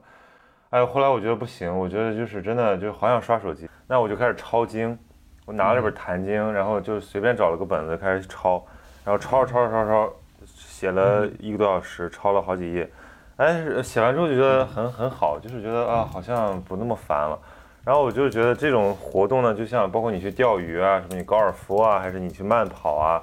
还是你去整理衣服，对吧？包括你去你去茶道、剑道，嗯，相当于就是可呃，就是它的副作用就是把你的那个思绪给清空，就是让你不要再有念头，然后你就你就你就沉浸在那个仪式里，或者沉浸在那个行为里，然后这个就会让你获得安宁。啊，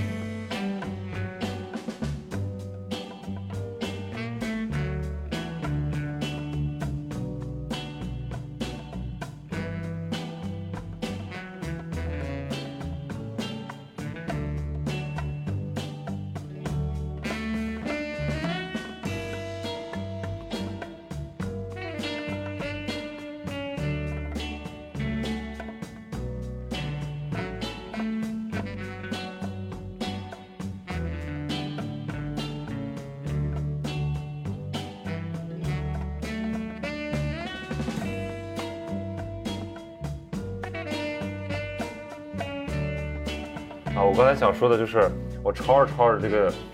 本来清净，但用此心，直了成佛，对吧？然后我就在说，这个不就是我在做这个事儿的本过程吗？因为人人的人的平静的状态，他本来就没有杂念，他会感到一种平静的一种一种一种愉悦或者幸福。那我们只要沿着这个路走就行了。就像小孩儿，对吧？他不会觉得烦躁，他只会，他他会一一他的意识一定是一个有一个导向的。然后我们现在被大量的这种东西充塞在脑子里，就是你看看现在的这个，呃，这个什么，这种这种这种社交网络或者说这种短视频平台，就能够反映现代人的精神状况，就是一片混沌啊，对吧？一片那种 充满了刺激点的混沌。那我们如只只要把这东西清空出去，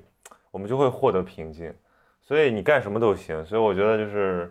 刚才讲的那一大堆活动，其实本质就是一样的。那这也就解释了为什么你在一开始做，你并不觉得它有什么意义啊，或者说你觉得这压根就是扯淡，但做到最后都会有意义。那确实就是这样，它就是一种一种功夫嘛。嗯嗯，我觉得你对你你对这个你对这个问题的思考比我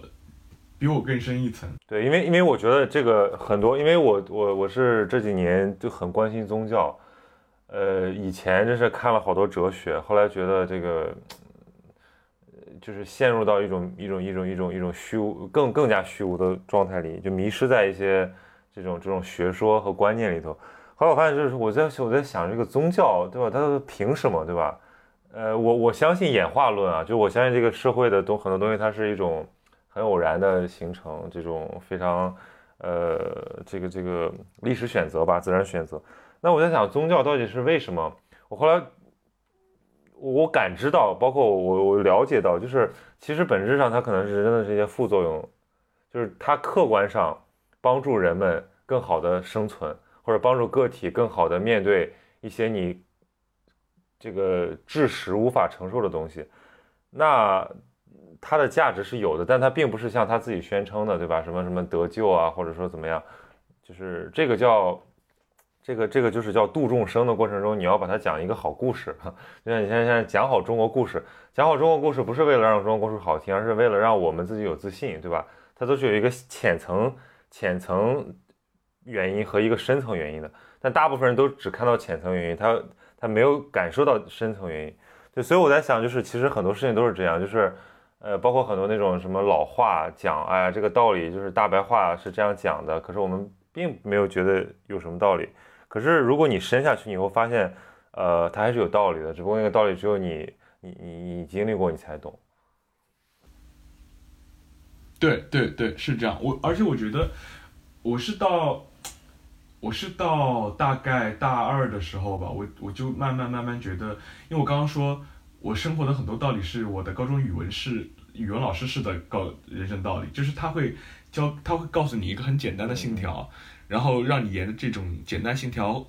让你直观的觉得沿着这种简单的人生信条活下去会变得更好。呃，到我大二的时候，我渐渐的觉得饱饱和了，就是我觉得这些就这些人生道理在我的，就是在我的就是在我的，嗯，在我的心智当中已经饱和了。就我就觉得我已已经见顶了，就是我觉得。呃，我我我还是刚刚我说的，就是我需要更多的生活实践去支撑这些东西。就是我觉得，就是呃，我大一的时候曾经也尝试过通过思辨，就是通过思辨或者也是读书的方式去去去去去去解决这件事情，但是最后我没有成功。然后我我发现我越来越陷入一个纯粹理性化的一个头脑里边的一个交战当中去了。然后后来我觉得，我当时我有一个老师，他就。其实也是带我读书的那个老师，同一个老师，他就跟我说：“你一定要，你一定不要把大学想象成坐在书斋里面的一件事情，就是你不要把它理解大学理解成在书斋里面吹着空调读书这样一件非常舒服的事情，你一定要去走出去。”他说他非常优秀的学生都在，呃，这个世界上最这个。最恶劣的地方，有可能是完完全全没有这个没有空调，也没有这个连连连连上厕所的地方都没有的那些地方，在那些地方了解那个地方的人的生存状态。然后他当时就跟我说了那番话，我的我我其实受他的影响很深，我就突然就觉得说我的我到那个时间点上，我觉得自己的人生的问题不是了解的道理太少，而是了解的套，而是了解的道理太多，但是你从。理解它，到真正就是从听到它到理解它，到最后真正接受它，把它把它变成你你生命里的的一部分。这个每一步到每一步之间都要走非常长的路。我后来是理解到，我后来是是发现了这件事情，就是我觉得我从小，比如说你说人要坚强，或者人要把这个挫折都当成自己的历练历练，这个话当然听上去很俗，但是它其实很必要，就是这个这个这个事情很必要。但是我们是从初中开始背背这个孟子的那些话，什么生于忧患，死于安乐，我就觉得，呃，什么天之将大任于斯人也，就那些话好像从初中开始，所有的人都会都会听到这些话，然后，但是其实并不是所有人都会做到这件事情。我后来就慢慢慢慢觉得，说我生活当中的各种细节，在我生命当中的意义，就是为了帮我完成我我我我我缺少的那一部分，就是实践。就是我从从听到这个道理，从听到这个是这这个观念开始，到我最后真真正正的把它就真真正的相信它，把它变成我生生命当中能够践行的那个部分，中间去空缺的那个部分，我的生活的意义就是把这个空缺的部分把它补上。然后后来我，然后后来其实他跟我在国发院接受的接受的教育也有有关，因为其实国就是其实其实。我自己本科在的学院，就它虽然是一个经济学学院，但是它其实是一个非常美式的，就是它是一个非常美式的，就是它的那个学术的传统是非常美式，就是非常美国学术式的，就是它是那种政策导向的，就是我做这个东西就是要经世济民，就是 就是非常政策，就是非常呃应用的应用导向、应用取向的，然后。我的观念的一个大的转变是我当年有一次听说有有一次在一个讨论课上，徐高老师就是有一个经济学家叫徐高老师，然后当时候他给我们上中国经中国经济专题的时候，当时候他给我们发了一篇文章，叫做“学霸必须死”，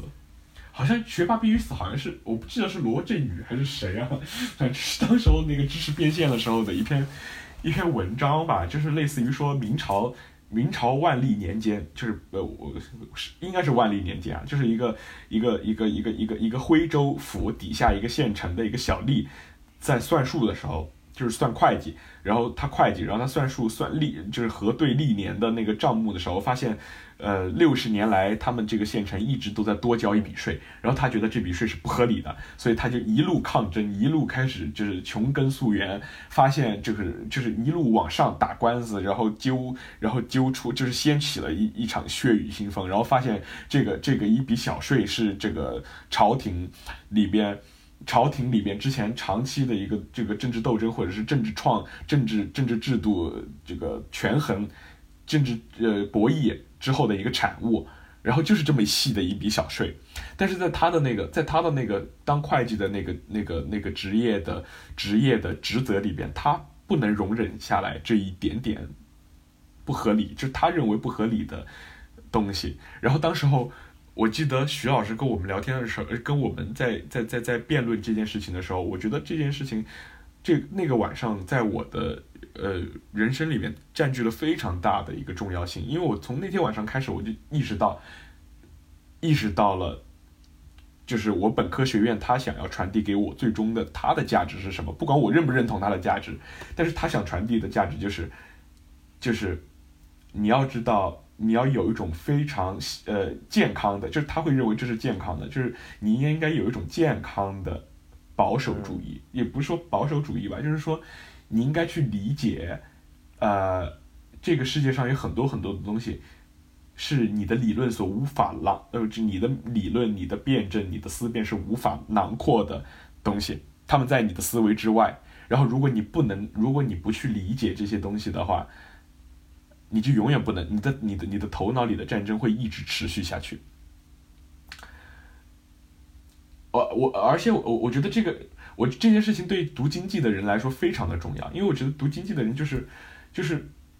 会有数学思维在里面，他总觉得是最大化的、最呃有最优的是均衡的，然后他觉得如果你这个不均衡，不是我想象当中的均衡，那我就觉得你这个是不合理的，会有很多的判断在里边，然后。它相当于就是给我们打一个打一个预防针，就是说，你一定要知道这个世界上有很多的均衡，很多的利益的那个，就是很多现实利益的均衡，很多的东西，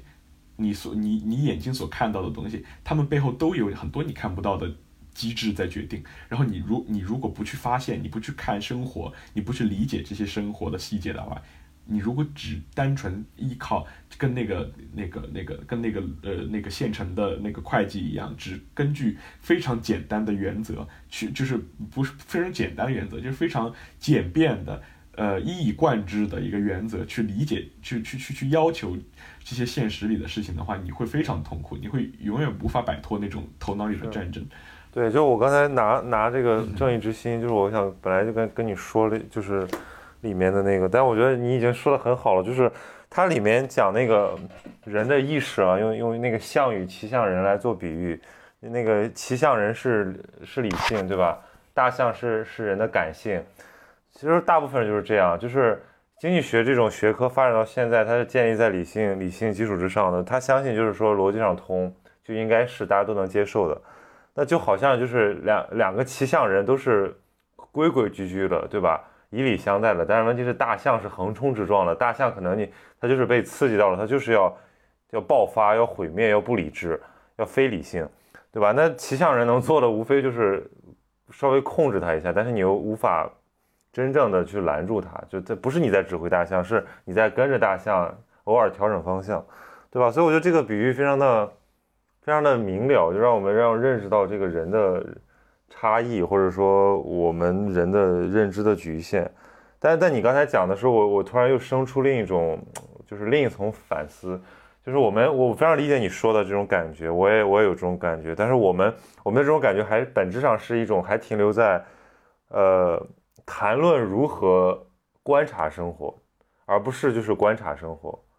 就是比如说，我们说你刚才讲说深入到生活的细节，对吧？有很多很很美妙的比喻，比如什么肌理啊、褶皱啊，对吧？阴暗面啊，对吧？或者说附近啊，什么都真是很很有趣的词，大家都能理解它是什么意思。但问题就是说，我们还是站在这里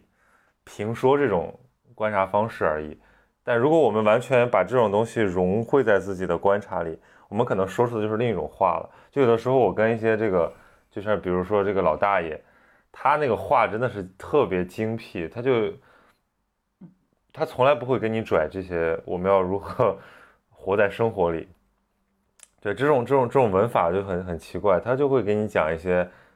像那种小幽默、小段子，或者说讲一些小细节，让你觉得说他对于生活的通透是你所不及的。对，可能就是我们因为花了大量时间，大量时间在反思上，所以我们很擅长谈论如何观察生活，而不是就是观察生活。因为观察生活的人可能意识不到自己在观察生活，就像这个活在水里的鱼，它不觉得自己是湿的一样。是是是，所以我觉得，嗯，就你得以看，你得以观察水里的鱼，其实是，呃，因为其实我们觉，我觉得其实有一定程度上我们也是鱼，但是我们可能是没有办法和鱼，没有办法和水生活的那么融洽，或者是是那么浑然不觉的生活在水里的那种鱼。然后我会觉得有时候它是一种特权，就是一种一种一种天赋吧，或者说你可以，你可以说。你得以去看到，你得以去看到其他在水里的鱼，然后你可以离开水，但是一定程度上，它可能也是一种痛苦，就是你你你你你没有办法浑然不觉。其实有时候一定程度上浑然不觉是一种很很很很融洽、很幸福的状态。是啊，就是就是你说那个影的告别，这个为什么会有影子？就是出现了这个出现了光，出现了这个呃投射嘛，对吧？对，说白了你还是分离了，你不分离你就没有感知。这就是我们前两天跟张琳我们录一期节目，就说什么有一个有一个观众投稿说怎么就是他自己就觉得教育对自己很重要，但是他看到爸妈他爸妈就是沉沉溺在那种生活的那种呃琐碎和痛苦里面，他就说我我应该怎么拯救他们？就后来其实发现你就是说你为什么觉得他们是痛苦的呢？对吧？他们就是活在自己的生活里啊，对吧？你为什么一定要把人给捞出来呢？你你让他们那样活着不行吗？或者说你？这个我觉得就得看看自觉了，靠别人那个敲醒，或者说就是这这是我我所以为什么我觉得这个启蒙是这么破灭的，就是启蒙者觉得启蒙是重要的，你们一定要看到光，但问题是人家是生活在自己的那个那个环境里，对吧？他如果没有自发的这种心，你你你就喊他，他就会觉得，呃，没有意义，你在假大空，对，所以所以我觉得这个真的是要。佛教讲的是这个度有缘人，但就是说启蒙你也要就是启发的是那些自觉的人，这才有意义嘛，要不然你老是对牛弹琴有什么意义呢？然后最后就显得你像一只牛一样。当 你说出佛度有缘人的时候，我觉得你像一个卖假药的。是吧？其实对吧？其实你看这种话就是呃江湖术士也经常说，但我真的觉得什么是是，什么是有缘人？哎，你同样你同样说一句话，有的人 get 到你的点。有的人就是完全把把这个当成片儿汤话，那如果你碰到后者，你肯定就不想继续说下去了，那就证明没有缘呗。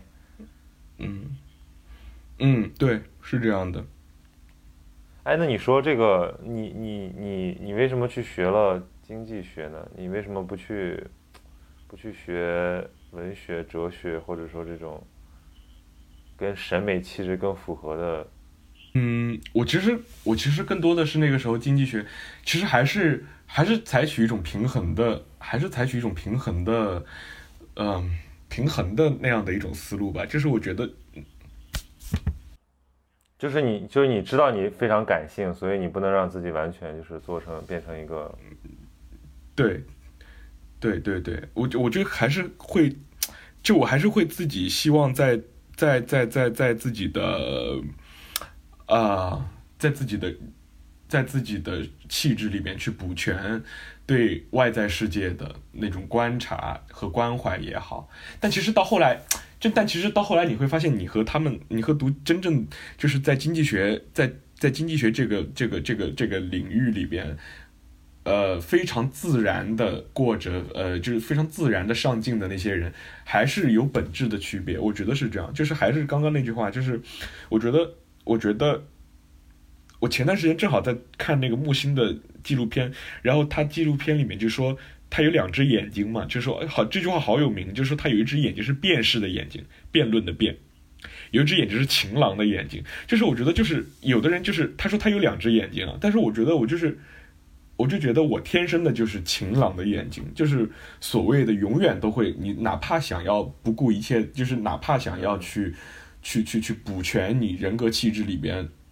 辨识的那个部分，但是。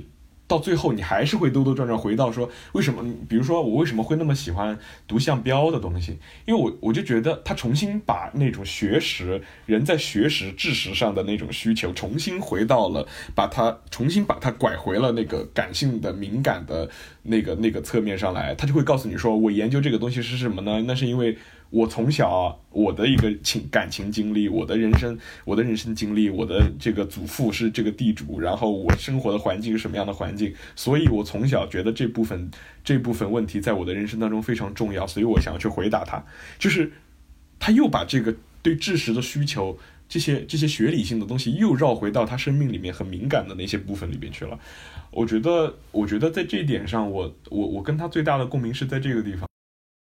所以我最后就就就说，有些作者也是偶然发现，然后你真的觉得，比如沈从文，我对沈从文的偏爱就是是这种互补型的，因为我没有他的那个那个那个那个那个野的那个劲儿，但是我又很羡慕，对吧？我觉得我的本性是那样的，所以我就就是拼命从他那里找找找这种东西。对，我哎，你说起野，让我想起一个事儿。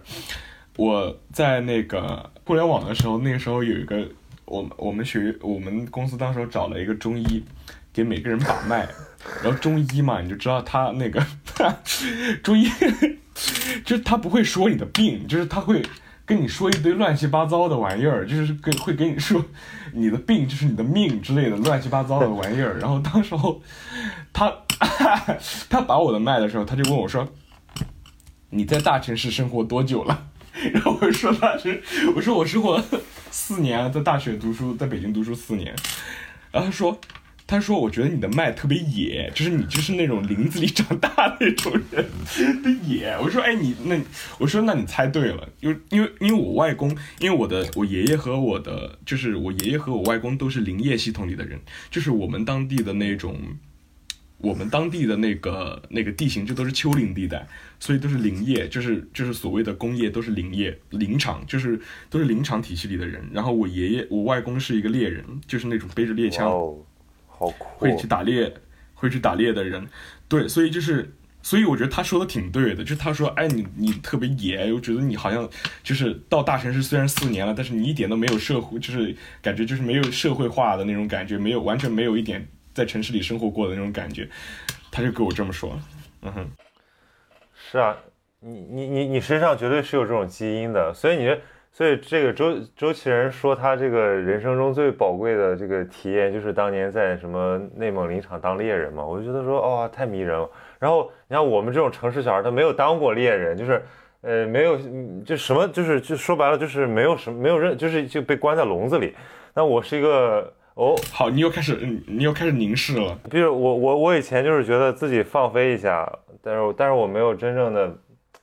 我是半散养状态，我是在城市里面散养，但是我就很羡慕那些野生的，走地鸡才是最好的鸡。包括我的那个名字小虎，就是因为我，我外公他在给我登记户口的时候。他喝醉了，就是他就常年处在那种很醉的状况里面，就是醉醺醺的。然后他就给我登记户口的时候，他就喝醉了。然后那个户口的人问他叫什么名字，他就不记得我叫什么名字，他就只记得我是九八年出生的，是虎年。然后他就跟我说，他就跟那个户口人说，那就叫小虎好了。所以我就真的有一个名字叫小虎。就是我我跟很多人说这个这个故事的时候，他们就会觉得，哎，这个故事是一个，就或者说我用我们现在的话说很朋克，就是它是一个。非常，你你会觉得那样子的，呃，那样子的故事永远都是非理性的，永远都是醉醺醺的，好像人人所做出来的一些一些举动都是不符合常理的，然后可能会会会会觉得有点奇奇怪怪的。但是那种那种醉醺醺的状态是是是，我会说我会说是我我基因里边的的东西，就是我特别我特别迷恋那嗯特别迷恋这样子的气质的故事。对啊，就是尤其是现代现代意义上的这个生活啊，就是让我觉得就别说什么创造力的丧失了，就是就人的正常感受力都成问题。就是你说成天就是上班的人，他有什么创造力和感受力呢？对吧？他的那个创造力、感受力都是都是被规定好的。那把人放到放归山林，对吧？然后就像我那次说，我看《无依之地》为什么很感动呢？是因为我觉得就是我们能不能选择一种就是重新训练自己的生活，让我们获得那种过上好生活的能力，对吧？因为我觉得这个东西在城市里，在在在在高校什么都找不到了，因为大家都是都是一样的人，都是都是说白了，你这个养鸡场里的。不停的繁殖的下面也只能就是养鸡场里的人，你要真正想找回那种野生的生存状态，你就要把它放生，你让它重新在野生里面去接受这个自然选择，然后淘汰，呃挣扎，才能掌握到那个野性。那城市就是驯养人类的一个场所啊，就我们就活在自己给自己制造的笼子里面。嗯，我当时候在写，我当时候在看，呃，在看《无依之地》的时候，当时我写的一个。一个感受，就是我在微博上写了一段感受。我当时就说，因为 Empire 是他们的那个煤矿，就是一个煤矿的一个小镇。然后那个小镇失去之后，我我我对整个电影的感受就是，就是这个煤矿，这个煤矿是他是就是这个家也好，这个家乡也好，是他生命当中一个不可替代的东西。所以当这个东西消失了之后，她的丈夫去世，然后当这个东西消失了之后，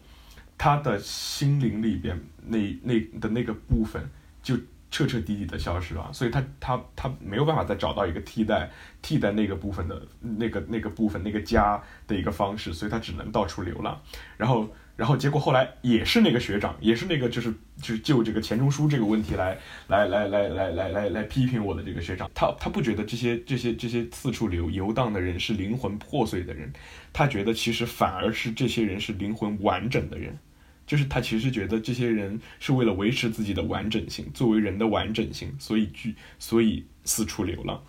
我觉得其实就跟你刚刚说的那个那个有点，就是其实是是是一个道理，或者说又回到又回到我们刚刚说过的聊过的那个鲁迅的影的告别。其实你你会觉得这个影子在黑暗和光明的两界徘徊，它是一个破碎的不完整的状态，但其实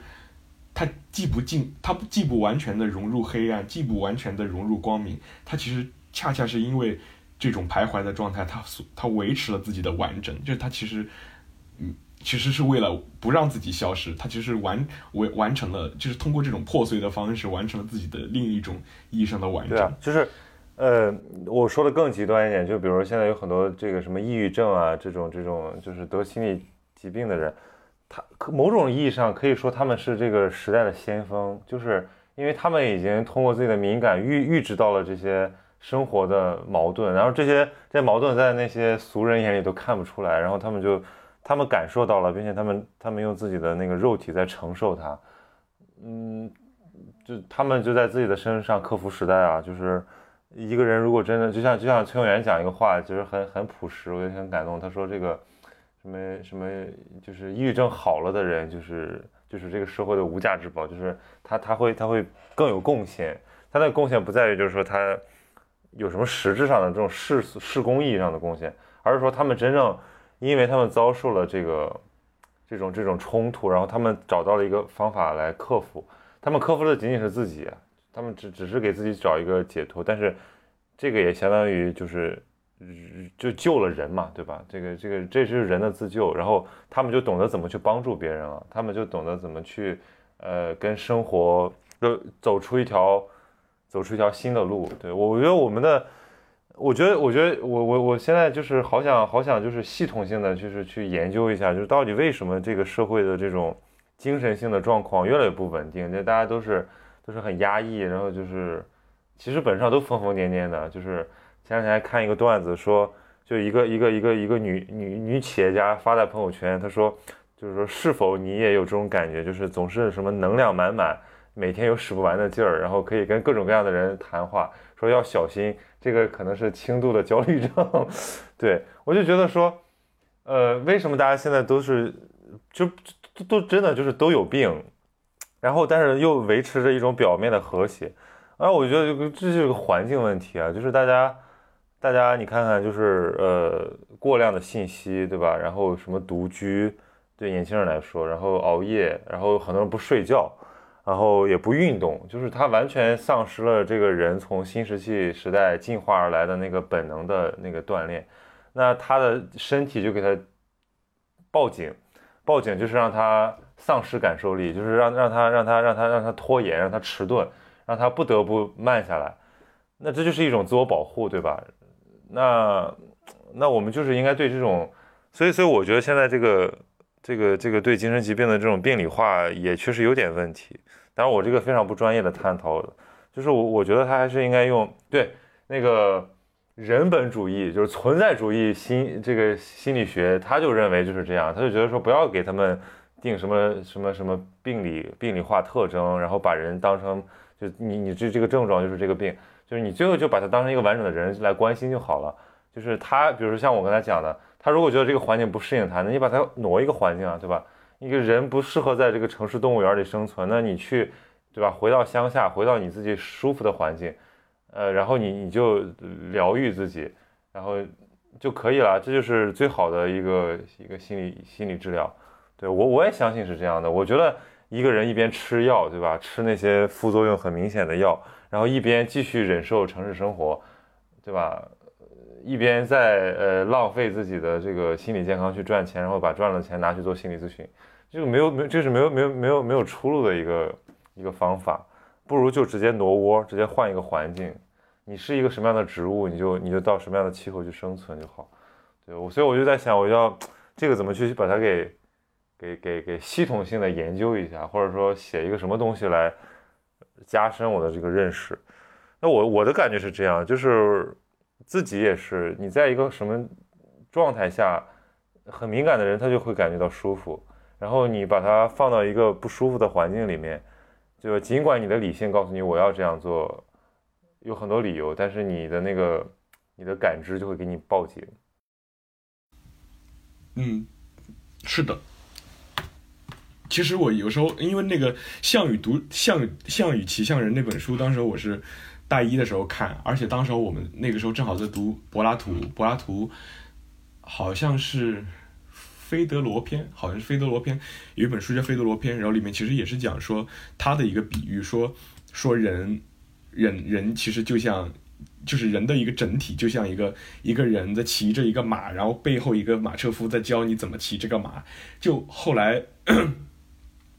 我从后来读那个《项羽骑象人》是一本非常现代的心理学的书，然后读完之后，你就我我突然之间就原谅了自己为什么早上起不来，因为早上，因为我突然就觉得人是有好多个我的，就是自己身体里面有好多个我，就像那个有一个象，有一个骑象人，但他们都是他们都是不同的人，就像我昨前天晚上下定决心说第二天早上要，前天晚上下定决心说第二天早上要早点起来的那个人，和第二天早上把那个。那个闹钟摁掉，然后继续睡觉的那个人，两个人是不同的人。就虽然都是我，但是他们是两个不同的我。我突然对自己变得很宽容。但我觉得你，因为我是一个对自己没什么要求的人，就是就是真的是一个很懒散的人。但我觉得我我我总会对别人，就是比较比较呃，就我总觉得别人很厉害，就是他能够自我管理就很好。对我觉得你。应该能能能坚持每天去上班，应该自我管理的比较好吧？我也不行，哦，我还行，就是上班这事儿我还行。我这上班是属于外界外界强加给我的一种自我管理，就是 这不是我自己主动的，它是一个囚笼。但是但是真的就是叫什么，像那个著名的这个这个流行语一样，就是自律给你自由，就是有的时候自由是要有规则的，否则就是就是无自由。我真的，我在我在我这个大学里面，我读过最认真、最投入，就是读进去的书。你知道是在什么时候读的？是在军训的时候读的。我都我都我都难以置信，我大学读过那么多书，但是我我现在想起来，就是真的那本书，就是因为我只带了那么一本书，然后呢，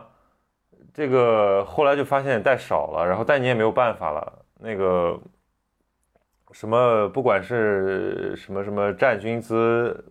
之后。还是说晚上的那个合唱排练之后，就只能看那本书？那本书被反反复复看了大概有两遍，在在那在那个军训期间，哎，我发现就是这种这种约束啊，这种这种规则对你，呃，对你的健康或者对你的精神活力有帮助，反而是我现在对吧？我有大把的时间和完全可以自我支配的自由的时候，我就变得非常的 散漫，就是。就很难，对，很难有那种精度了，对，这个就很很奇怪。我我我我我我跟你相反，我跟你相反。我在军训的时候，我当时候我在军训时候，当时我带过去读的一本书是麦田里的守望者，然后啊，然后我其实我觉得我到现在为止，我到现在为止，麦田里的守望者应该是我最喜欢的书之一，就是就是。我有时候会觉得自己特别像里边的那个主人公，就是，哦，我真的我特别理解他，就是，就是就是就是看不惯所有人，就是那种看不惯所有人的那种青少年。哦，我觉得我跟他，我就觉得我特别能理解他，特别能共情他，尤其是在军训的时候，我更加就是更加能够理解到他的那种。但是但是但是你现在你觉得你还是能跟他，就就你还是他吗？哎，我这几天正好在想，就是。我正好在想，我其实觉得我自己的理，就是对于审美的东西，就审美的审美的对象，就完完全全停留在了高中的水平。就是我高中的时候特别迷恋我的语文，就是我语文课堂，就是我的语文课堂，我语文老师上课讲所有的话，我都记得一清二楚。就他特别吃惊，就是他有时候会说一个什么东西的时候，我就说你什么时候已经说过了？你在讲哪个课的时候你已经说过了？然后我觉得我。当时讲课，我就听得特别清，就特别认真。我觉得那个东西，我完完全全汲汲取那个东西，我觉得特别好。然后到现在为止，我看，我觉得看一席，就是看欧丽娟也好看罗欣也好，我觉得他讲的那个那个东西，就虽然他们是更高层次的，就是学术水平的人说出来的话，但我觉得他们他们说的那个差不多层次，就是他们说的那个什，就是或者是通俗的水平也好，就是通俗的程度也好，就是我就停留在了那个水平。就你再让我去看更高雅的、更晦涩的、更就是更高精尖的，比如说你是说的那个文科话术，什么黑话，什么什么那些东西，我只能，我只能就是知道一个大概他在说什么东西，然后或者叶公好龙的去看一看。但是我真的就是到后，我就我无法主动的去热爱它。我能让我主动热爱的东西，就是我在高中的时候接触的那些喜欢上的那些东西，然后包括。麦田里的守望者，我觉得麦田里的守望者里面的那个主人公，我觉得就是一直就是我人格里的一部分，就包括到现在，我就会跟我同学说，我看哪个看哪个推送，我都觉得不顺眼，我都要点评，都要 judge 一下，就是就很 很讨厌的那种小男孩。就我身边的人，很多人会很怕我，就是你身我我身边很多，如果是跟我是网友，然后没有跟我见过面，没有私底下接触过的人，都会很怕我，因为觉得我做我在你面前说什么话，做什么事，都会被你私底下去。去架几一顿，然后我其实没有太多恶意啊，但是就是确实确确实实是就是麦田里的守望者里边的那种，那那个那个主角身上的那些东西，确实确确实实在我的性格里面留下来了。但是，我我又觉得，你知道你知道你知道做到这个需要两个条件，第一就是你你你身有反骨，对吧？就是有这种性格。第二就是你智商得盈余，就是你得你得说得出来东西。很多人他说不出来东西的。表达欲要胜于，但我但我又觉得，但我又觉得，他其实又只是，呃，我人格里面的一个部分，就是就像你刚刚说，你刚刚说自律给我自由，然后我会我会下意识的第一反应会觉得说，